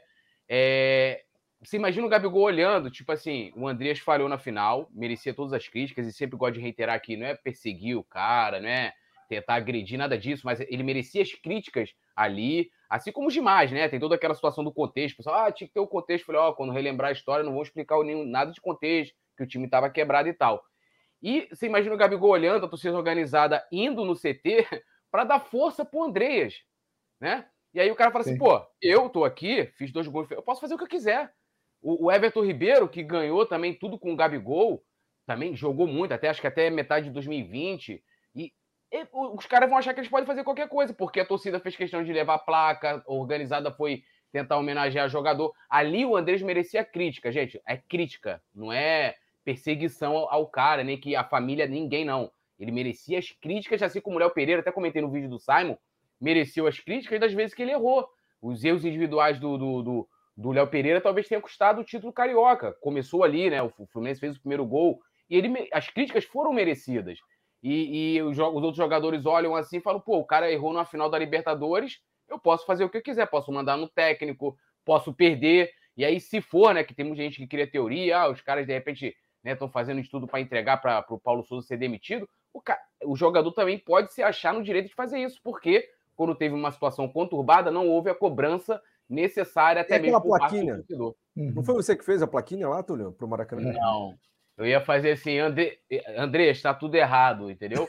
Apesar de que, eu, eu, assim, se o Flamengo confirmar, eu espero que não confirme. Acho que o valor, acho que não é nem que não, o Flamengo não deveria comprar. Eu concordo com o que o João Guilherme falou. Depois do Arrascaeta, o Andrés era o melhor jogador do Flamengo naquela final. É, acho que o valor é muito, é, é muito por um jogador com toda essa questão que envolve ele hoje, né? Um valor muito grande. Ele também esse ano não vem colaborando, mas assim, tem que torcer pro cara. Enquanto ele ficar aqui, eu vou torcer por ele, né? Mas também, se ele não ficar, eu, eu vou ficar feliz. Né? Opa! sinceridade, hein? Estou perguntando se eu vou narrar amanhã. Vou narrar amanhã, sim. Exatamente, amanhã, João. ESPN e Star Plus, a partir de 21 horas. Estarei com o Zinho, com o Paulo Calçade, com o Carlos Simon e com Pedro Henrique Torre, nosso repórter, narrando amanhã Esporte em Cristal e Flamengo, estreia do Mengão na Libertadores da América.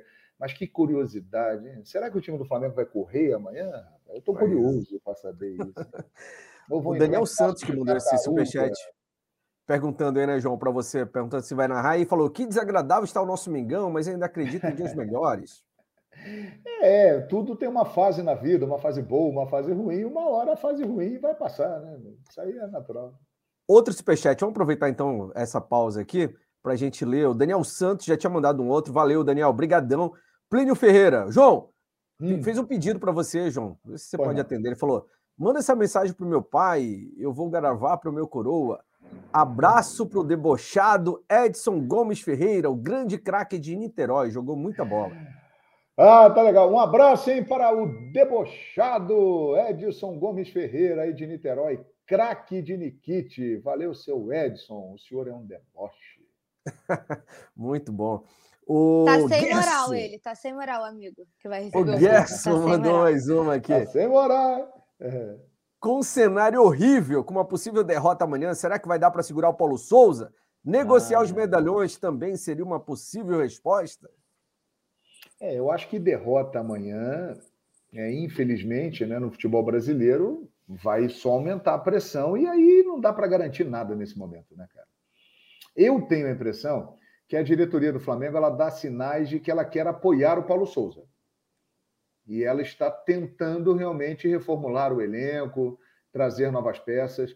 Então, acho que neste momento indica para um apoio ao Paulo Souza. Porém, é, dependendo do resultado amanhã, da forma como acontecer, porque, sinceramente, o Sporting Cristal ele está em sétimo lugar no Campeonato Peruano, ele vem de uma goleada diante do Universidade San Martín 4 a 1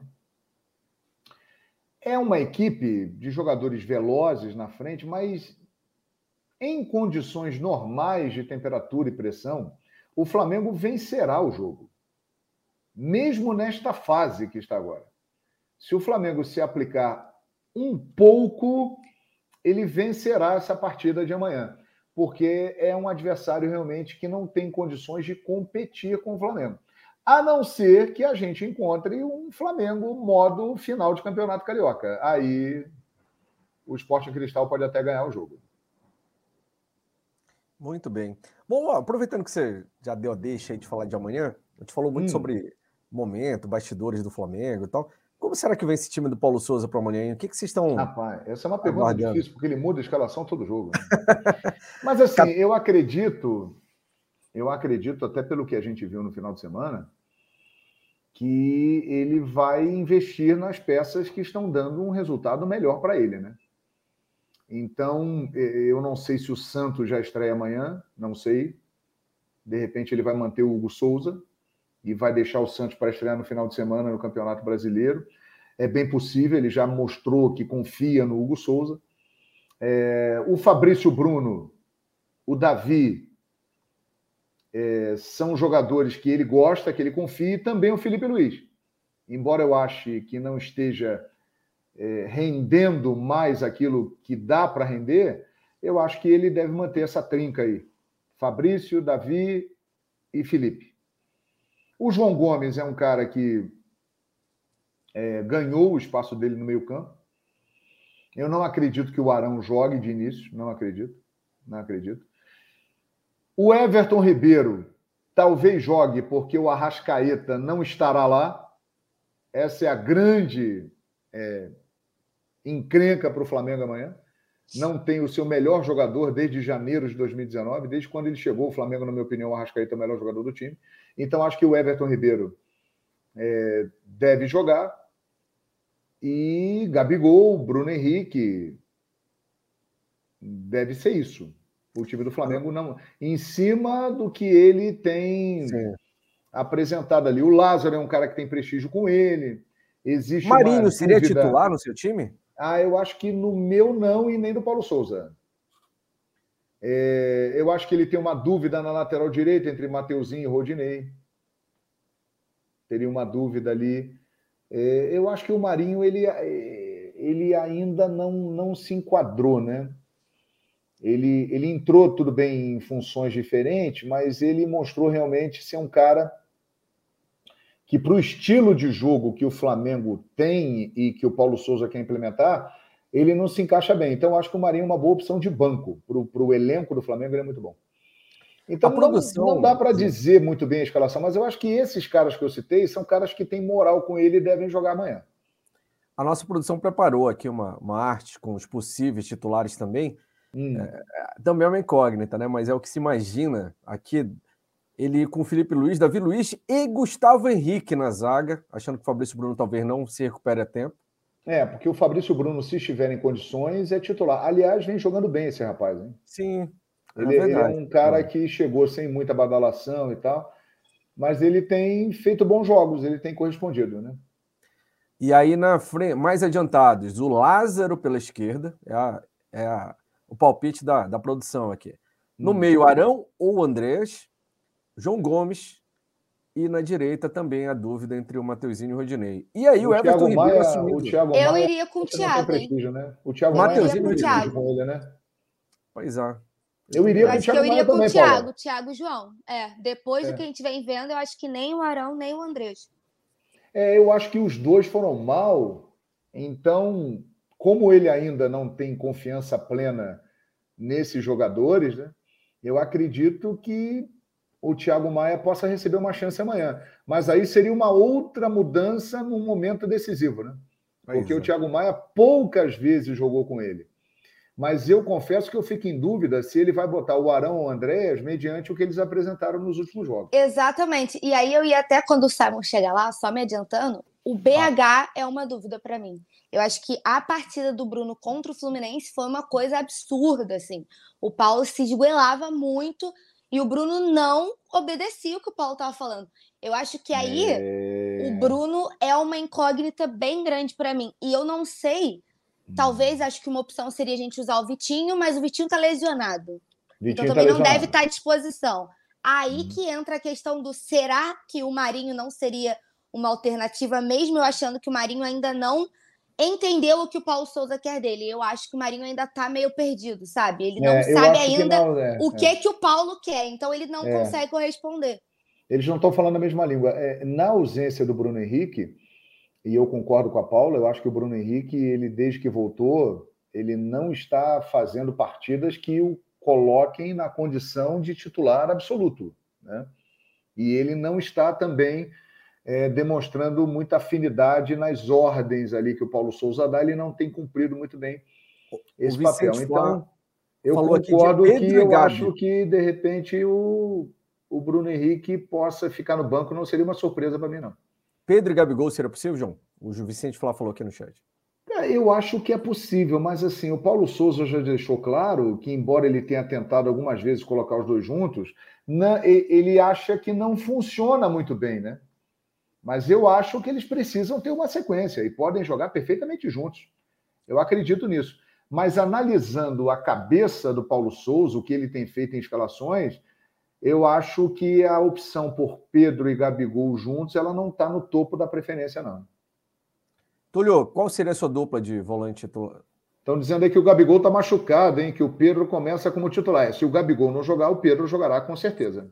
Foi o Calmax Silva. Valeu, Calmax. Obrigado aí pelo superchat. Está com dores no joelho o Gabigol. O Gabigol está com dores no joelho e o Fabrício Bruno não treinou no campo. É dúvida também. Pois é. Túlio, tá mudo, Túlio. Mal. A minha dupla de...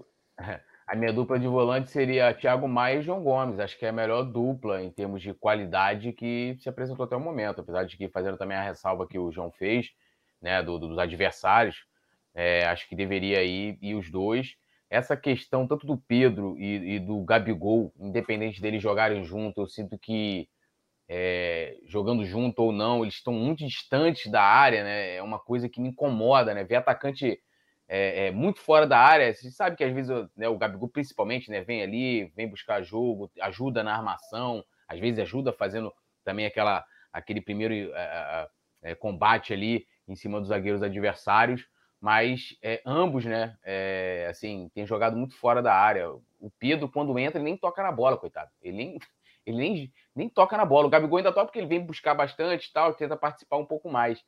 Mas, assim, amanhã, amanhã é um dia que. É, sábado também era, né? Aquele momento em que essa, a questão da organização, da tática, ela fica muito em segundo plano pela importância, né? E aí eu volto lá do que o João disse no início da, da nossa live aqui, da nossa resenha, é, é, de que o Flamengo precisa dessa vitória amanhã, né? Para poder acalmar os ânimos geral, e o Paulo Souza até para ter uma tranquilidade maior para ele é, ganhar maior respaldo. A torcida está apoiando ele, ele tem um apoio da torcida, mas o Flamengo precisa vencer, né? Uma vez eu perguntei para o Márcio Braga, né? Qual era o maior desafio de um presidente do Flamengo? Ele falou: ó isso é fácil, pô. É, o maior desafio do presidente é ganhar quarta e domingo, pô. Então, assim, é isso é. o desafio do Paulo Souza amanhã, ganhar. É. O... E, tem que botar os jogadores que queiram colaborar com ele. É, tem que ter jogador que queira colaborar. Paula, você gravou aí? Túlio falou que titulares, Thiago Maia e João Gomes, Mas hein? Eu tô, eu tô falando isso já, já tô falando isso já tem um, um tempo já, pô. Ele tá fazendo média com o João Guilherme aqui. É, ele, não, era assim. Ele tá, ele tá querendo como? Largar a panela, entendeu? Tá fazendo aquela média que circula por todos os grupos. Foi, foi o primeiro a pular fora da panela, ó. Entendeu? Nada pagará nada apagará o que o, que o William Arão. Olha que eu já a água bateu no queixo, o poeta Túlio falou: opa, deu uma deslizada. É? Tá sentindo que Flamengo... tem que mudar para o lado de Paulo Souza. Hein? Não, eu tô com o Paulo Souza. Tá né? fechado com o PS, é? Eu tô fechado com ele, entendeu? Desde que eu vejo ele como parte do problema, né? Aí é, é questões dentro Sim. de campo, mas eu não vejo Concordo. que ele seja o maior problema do Flamengo. Inclusive, né? Eu sempre lembro aqui, lembrei no sábado também, né? Rapidinho, Simon daquele pós-jogo lá do Flamengo, quando o Flamengo foi goleado pelo Atlético em 2020, que eu falei, falei, olha, o Domi, lógico, ele tinha culpa ali, o Domi fazia né, cada coisa no time, mas que os problemas do Flamengo eram mais profundos do que só o treinador. Muitas vezes essa coisa de demitir o treinador serve para jogar para a torcida, como vai ter agora a reunião. Desculpa, né? O que, que o, torcedor, o torcedor organizado do Flamengo ele vai é. acrescentar na quinta-feira nessa reunião com o Marcos Braz ou com quem quer que seja? A não ser que ele queira ali passar um relatório. Estamos fazendo isso, fazendo aquilo, fiquem tranquilos e tal. Tirando isso. é um isso, compromisso vejo... político, né? Isso é um compromisso é. político. Isso Totalmente. é um compromisso político. É. Na época Concordo. do Domi, nós tivemos inclusive uma discussão político. áspera. Vamos fazer uma média. Sim. Eu, João, eu e o poeta Túlio discutimos um pós-jogo aqui que. Eu, você, Nazário também, Nazário também. Foi o segundo dia que eu vi o Túlio mais nervoso. O primeiro foi no dia que ele queria agredir o André Pereira. o segundo foi nesse dia. Hum, que isso? E aí... Não, porque, é, assim, eu acompanho bem o Flamengo por dentro, né? Por exemplo, agora, trazendo para vocês, tem grupos que estão indignados, que hoje saiu né, uma carta aí pedindo uma reunião com o Landim, de explicações. Eles acham que, não tem, que o Landim não tem que explicar nada, não. Entendeu? Os caras estão indignados com a pedido de explicação. Então a gente sabe que as coisas são muito mais profundas, né? Quando eu falo assim, ó, oh, fique ligado nisso aí, papapá, as coisas são mais profundas. Então, se mandarem o Paulo Souza embora, o problema vai continuar. E aí eu falo do ciclo vicioso, eu até fiz um texto em 2020 sobre isso ainda na época do Dome. Pode vir um outro treinador, de repente a galera vai correr, ele vai colocar quem é lá da panela, vai agradar uma parte do grupo. O Flamengo pode apresentar bons resultados, pode ganhar títulos, porque tem um time com qualidade para isso, mas vai chegar um momento em que esse ciclo vai acabar. E aí a gente vai estar tá aqui de novo, pode ser daqui a um ano, daqui a um ano e meio, com, com o mesmo debate sobre o que o Flamengo tem que fazer, que os jogadores estão acomodados, que temos problemas da direção, papapá, essa coisa toda que a gente está aqui, que a gente discute desde a saída do Jorge Jesus, né? Infelizmente. Ó, tem alguns superchats já acumulados aqui, tem uns recados para o João Guilherme também, vou dar uma lida aqui. O Thiago Ferreira falou, João, Gratidão, João Guilherme, pela narração em Lima. Show demais, incrível, incrível. Tamo Obrigado. junto. A melhor da minha história como torcedor, eterna gratidão. Obrigado. Tiago Ferreira é o nome do craque. Obrigado, amigo. Obrigado, Tiago. Obrigado. Fico muito honrado com esse comentário. Obrigado. Tem uma outra do Humberto Piedade. Uh, eita, tem uma sequência aqui. Desde as sondagens do Palmeiras, Pedro não tem jogado bem e aproveitado as oportunidades. Não, Valeu, Humberto. Não, não, não, não, não, não, não, não, não, não, não, não. é isso? Tá errado? Desde quando ele não foi para a Olimpíada. Verdade. Não tem nada de Palmeiras, não. Acho que o Palmeiras deu uma tumultuada na cabeça dele, porque a proposta era muito boa, né? É, mas é, desde a Olimpíada que ele não foi, de lá para cá, o Pedro não é mais o Pedro, não, hein, gente? Até porque ele em nenhum momento deixou o treinador é, com dúvida. Né? Aquele que pô, o cara entra, faz gol, joga bem. O Pedro é. caiu de produção. Né? Como deixava um no tempo do, né, no, no, tempo dos outros, dos anteriores lá, do Domenech, acho que até do Ceni. Pedro entrava e marcava. Pode reparar, depois da Olimpíada, vai, não vai, tem que liberar, não tem que liberar, não vou liberar, nunca mais. Verdade. Olha só, nossa Mari Araújo mandou outro superchat, valeu, Mari. Ela falou: eu iria de Hugo, é, FB, Fabrício Bruno, Davi Luiz, Felipe Luiz. Ela fez um monte de siglas aqui. MTZ, hum. que deve ser o Mateuzinho, Lázaro, Mateuzinho. Thiago Maia e JG, que não é o João Guilherme, mas o João Gomes. Everton Ribeiro pela esquerda e MRN pela. O Marinho pela direita da MRN. Mais Gabi ou Pedro. Ah, cheio de siglas a nossa engenheira Marera hoje. É. Só o atacante. Eu iria com dois boa escalação, Boa escalação. Dois meias para dar consistência, disse ela. É, mas eu acho, sinceramente, é, é uma boa escalação, mas o time do Flamengo sem o Arrascaeta. Ainda mais nesse, nesse muito, período, hein? né? Nesse período tem sido São Arrascaeta, né? Resolvido é. sozinho. É, ele, ele é fundamental e ele, muitos anos, ele ficou meio à margem de Gabigol e Bruno Henrique, que foram os caras que fizeram os gols decisivos, apareceram. Mas a dupla Gabigol e Bruno Henrique se consagrou no Flamengo muito graças a Rascaeta. Sim. Exato. Que ele pifava os caras na cara do gol, dava passe, dava assistência, muitas vezes fazia gol também. É, ele, ele é insubstituível nesse momento no Flamengo, a Rascaeta. Hein? Exatamente. E o pior é que não tem realmente ninguém próximo, né? Que possa é, jogar quando ele estiver ausente. Que é. faça. Eu, eu, eu, seria um pouco mais. É bem ousado, hein? Não sei se para início, mas eu utilizaria nesse jogo amanhã, do, no decorrer do jogo, eu daria uma oportunidade para Matheus França. Hum, olha aí. Eu Gosto um, muito. Eu acho um jogador diferente, hein?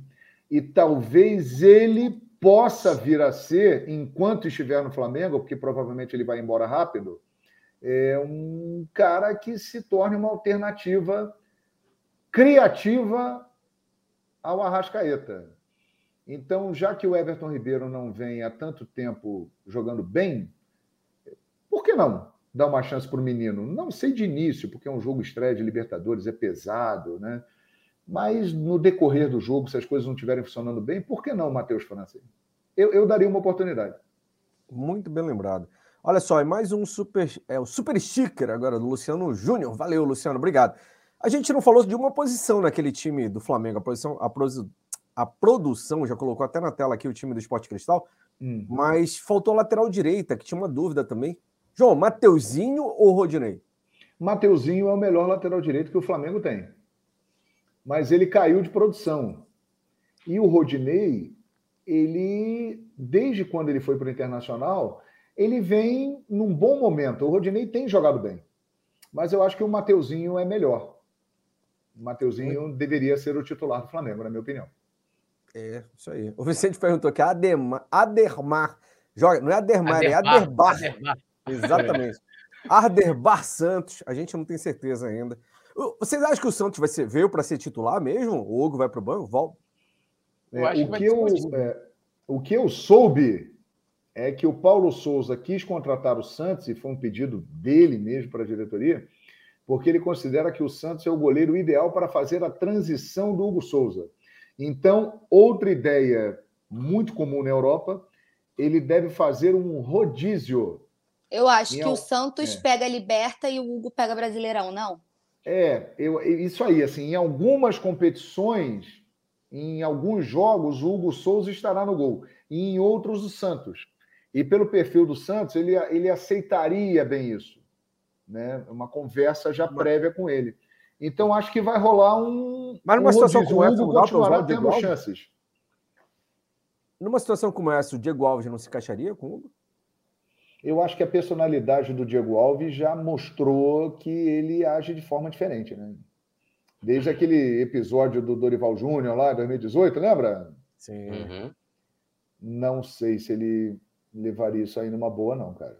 Agora mesmo, né? Dizem que ele teve um, um confronto de ideias lá, questionando por que, que aquilo estava acontecendo, com o Paulo Grilo e o Paulo Souza, né? que disseram para ele que o Hugo Souza está melhor do que ele, é um goleiro de muito potencial e que eles vão investir no Hugo Souza. A comissão técnica do Paulo Souza adora o Hugo Souza. É, então. E é um goleiro que tem um potencial enorme, né? Eu, eu sou acho. fã desse moleque. Eu acho. Eu tem acho que corrigir algum, alguns detalhes, como reposição tal, mas ele é jovem ainda, né, João? Tá longe de estar no auge, né, como goleiro. É, eu acho que vale a pena investir nele. Ele tem todas as condições para se tornar um goleiro espetacular.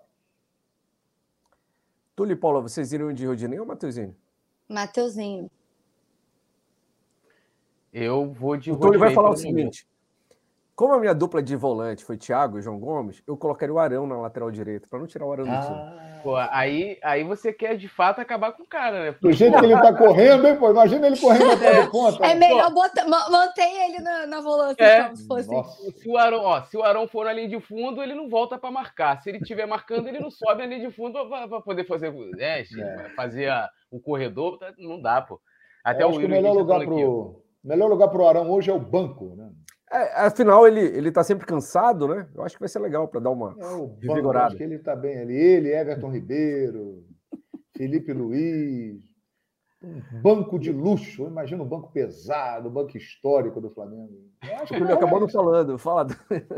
Não, não. Eu ia falar aqui que o, o, Yuri Reis colocou, né? Que o segundo dia que eu fiquei mais pé da vida foi quando o Juliano Concedo disse que o Claudinho era jogador de destaque. Não, não foi nem isso. O Claudinho era jogador de destaque do Red Bull Bragantino. Eu Mas parecia, desse, o, desse João, dia perfeitamente. Pô, João, parecia que o Flamengo ia enfrentar o, o Barcelona do Messi. Eu falei, gente, o que, que, é isso? Salá, Claudinho. Pô, falei, pô, o Flamengo. Não, porque o Claudinho, o Claudinho, ah, que não sei o quê. Que... Eu falei, pô, não é possível. Aí eu tive o grande Gil, inclusive a gente estava relembrando esse dia no Twitter. Esse embate histórico e a história, eu sempre falo, né? Os fatos, a realidade, o tempo, ele se impõe, gente. E tá aí. Quem é Claudinho? Ninguém nem sabe. Ele tá querendo voltar para o Brasil, foi lá para a Rússia e tal.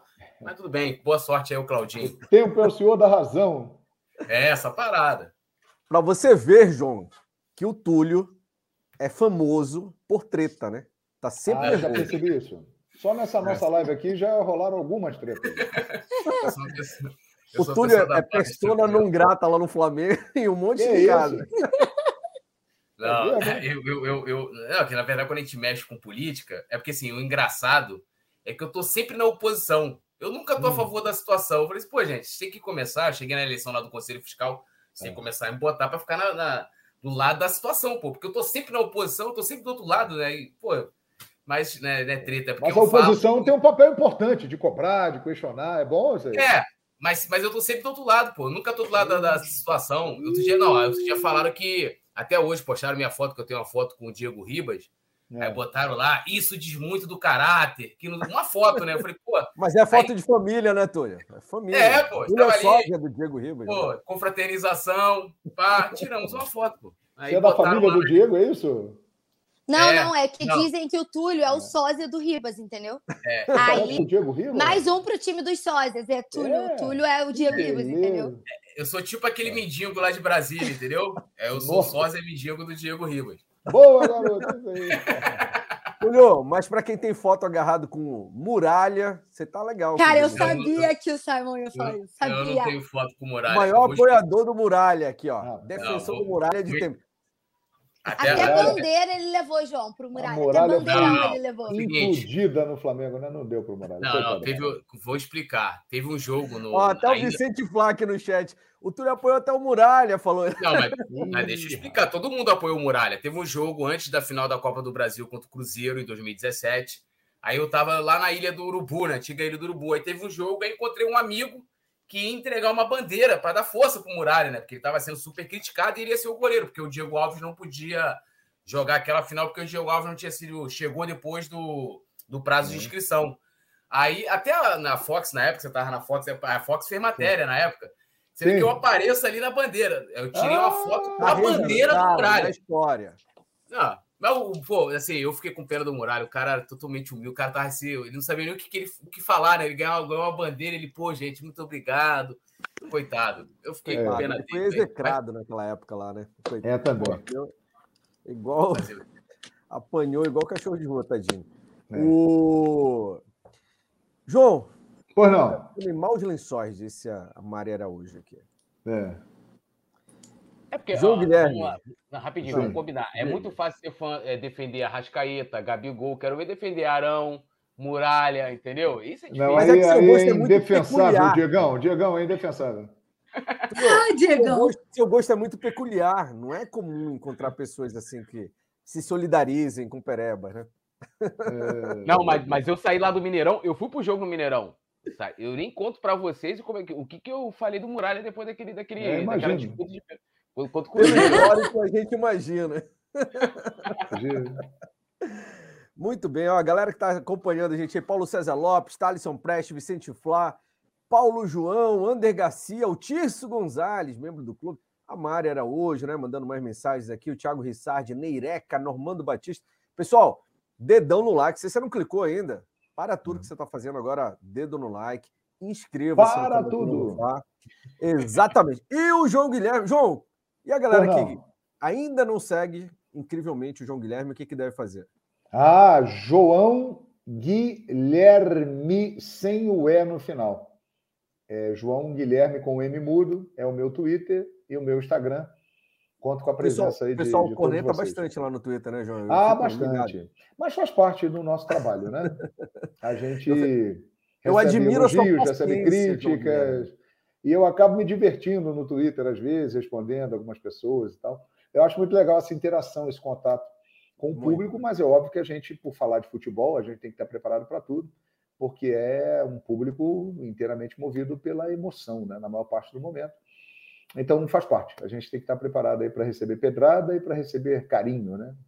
É, isso e o é Twitter é uma rede conhecida pelo ataque, né? É impressionante. Pelo ataque. Cara, Mas aí você ou você ignora ou você brinca com a situação Ah. e, e faz o sujeito passar vergonha. Até isso também, eu faço isso. Exatamente. E é isso que eu queria fazer um comentário positivo Uhum. a seu respeito, porque eu sigo, acompanho lá, e eu vejo Obrigado. que você responde sempre numa cordialidade enorme. Pode ser o pior Lógico. ataque, você faz uma brincadeirinha e tal, tira É, mão. lógico, lógico. Nunca cai na É porque pilha. eu né? acho que gentileza gera gentileza, né? Então muitas vezes o cara fica nervoso, o cara te xinga, te ofende.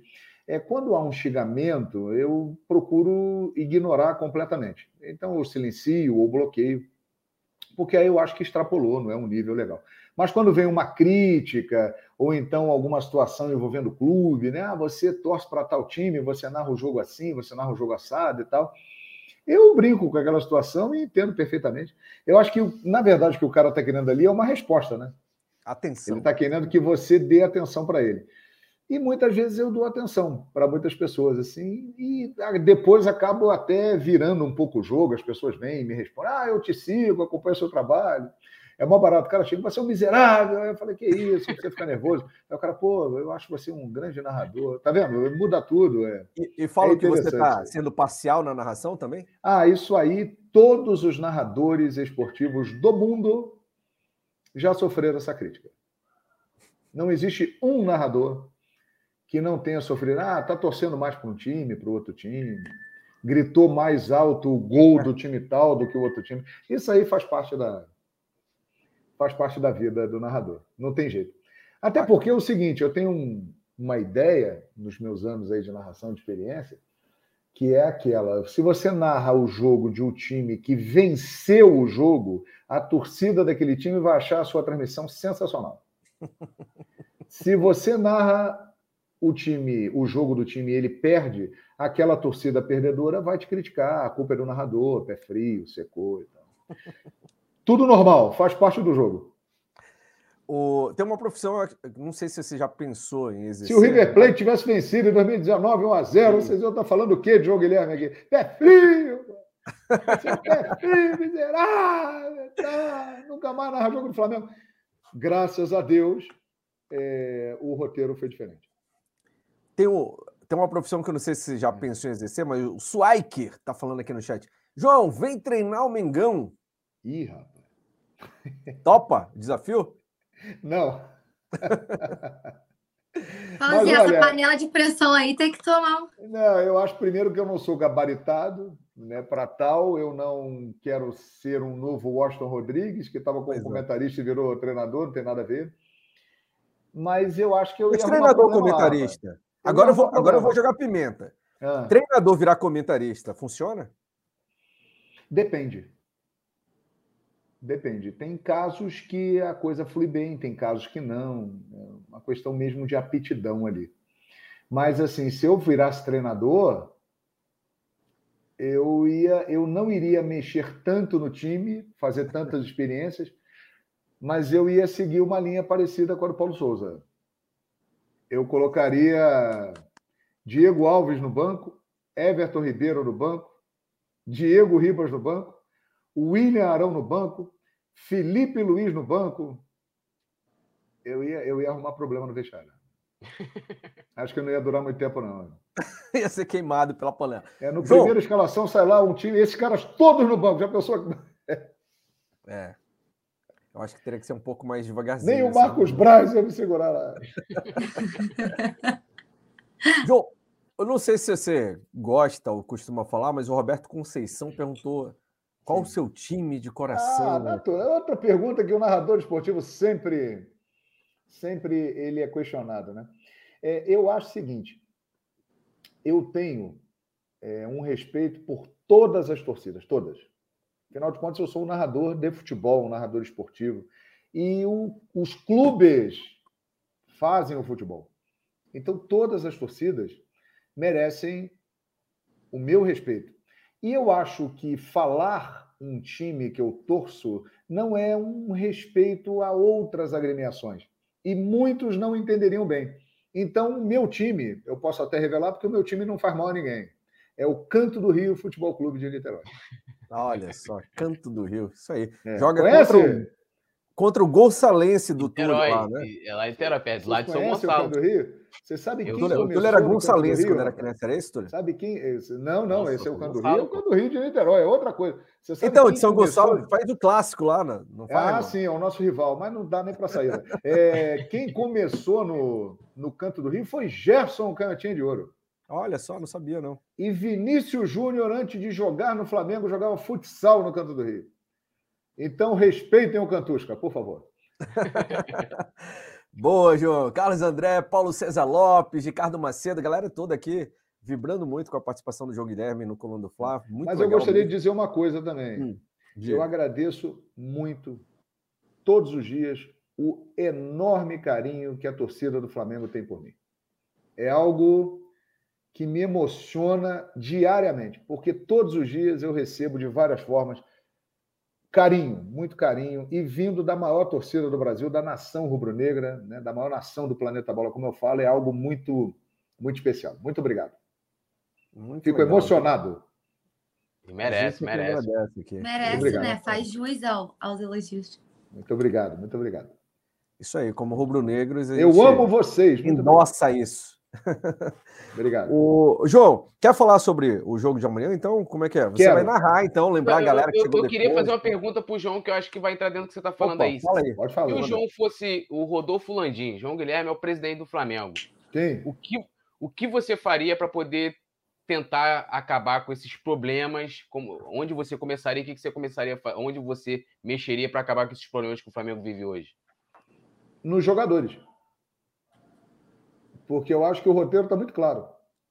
Tiveram problema com o Domi, tiveram problema com o Rogério, tiveram problema com o Renato, agora estão com problema com o Paulo Souza. Então, eu acho que isso aí está muito claro. É, assim, o treinador não está bem? Não está bem. O Paulo Souza não está fazendo um trabalho como eu esperava. Mas é, será que ele está recebendo o apoio do elenco que ele necessita para fazer um trabalho melhor? Eu acho que não. Então eu mexeria nos jogadores. Eu acho que para muita gente ali já deu. E eu mexeria esses caras aí que eu falei que colocaria no banco e seriam os meus alvos. Agitar o mercado da bola, muitas contratações e tal.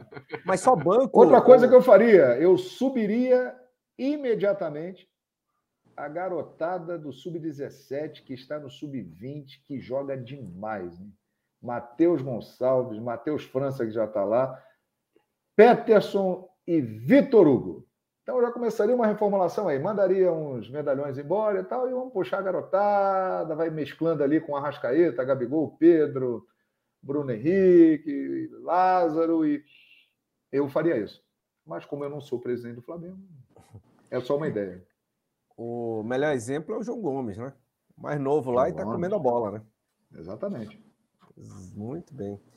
O, então, eu, eu ia perguntar, hum. na hora que o Túlio fez a pergunta, Sim. bem pertinente, por sinal, é, sobre a sua transmissão de amanhã. Como é que vai Sim. ser? Fala aí para a galera. É isso aí. Amanhã é, a gente já começa fazendo um, um esquenta, um aquecimento no ESPN FC, que é o programa que eu apresento, 18 horas, na ESPN e no Star Plus, que é o streaming. E aí vamos até às 19, porque antes do jogo do Flamengo tem um outro jogo de brasileiro na Libertadores, que é Caracas e Atlético Paranaense. Depois desse jogo, nós chegamos na ESPN com a transmissão do jogo do Mengão, nove da noite, entra no ar a nossa transmissão. Eu estarei narrando com os comentários do Zinho, do Paulo Calçade, o Carlos Simon estará analisando a arbitragem, e lá no Estádio Nacional de Lima estará o Pedro Henrique Torre. É, é uma transmissão que, obviamente, dará uma enorme audiência por ser a torcida do Flamengo. A nação rubro-negra sempre bate recorde de audiência.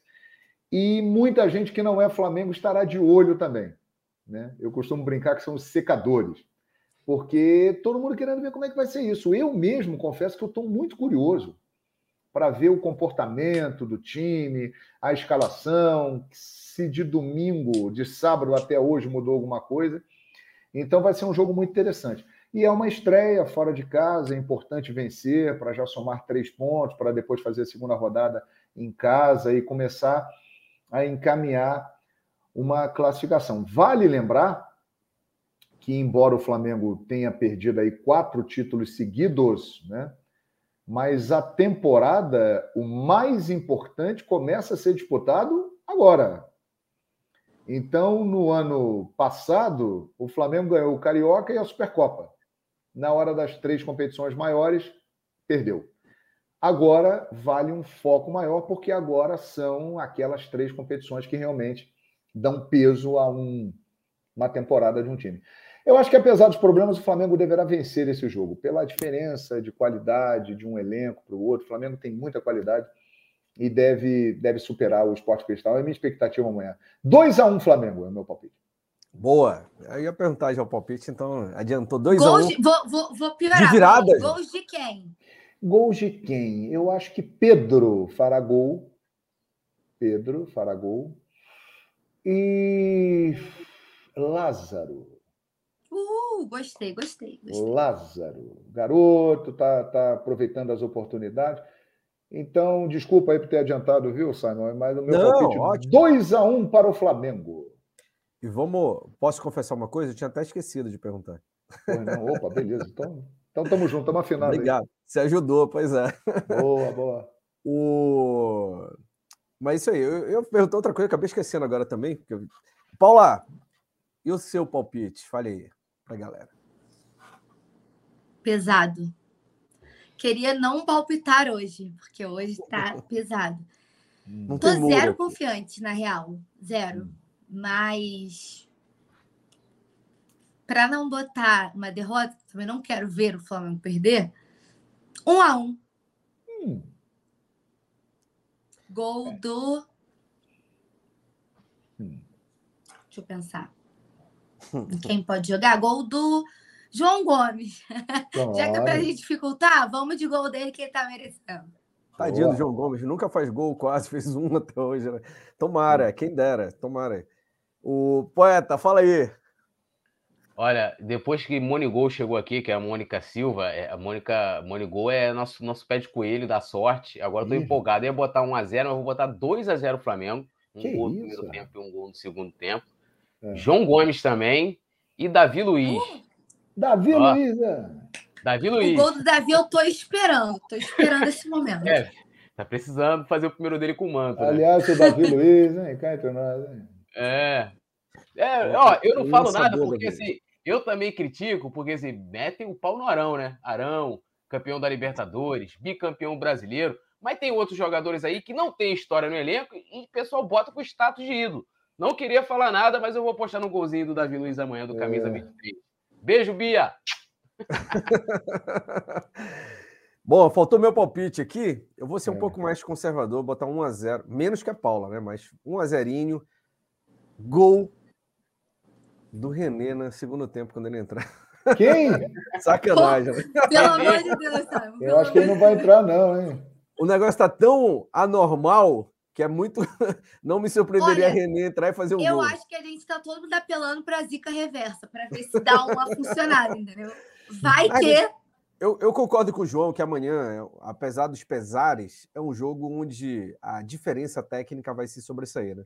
Os times do Peru são muito fraquinhos e o Esporte Cristal esse ano está tá, né, tá capengando lá no, no Campeonato Peruano. É, então... Mas vem de uma boa sequência. Vem aí os últimos cinco jogos, três vitórias, Peru, dois empates. Né, o último jogo foi uma goleada. Não, Mas no Peru, porque, assim, né, Túlio? No Peru. É, aquele, o cenário que se desenha para amanhã é aquele cenário absurdo que, assim, o Flamengo vai pegar um time fraco, né? Tá num momento de crise.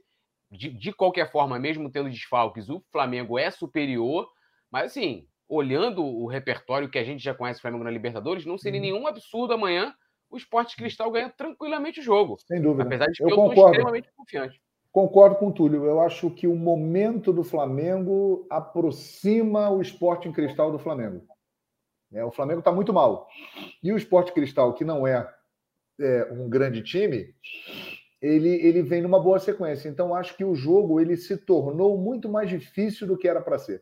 O próprio técnico deles, o Mosqueira, é, ele deu uma declaração hoje lá dizendo o seguinte: o Flamengo tem um grande time, mas não assusta como antes.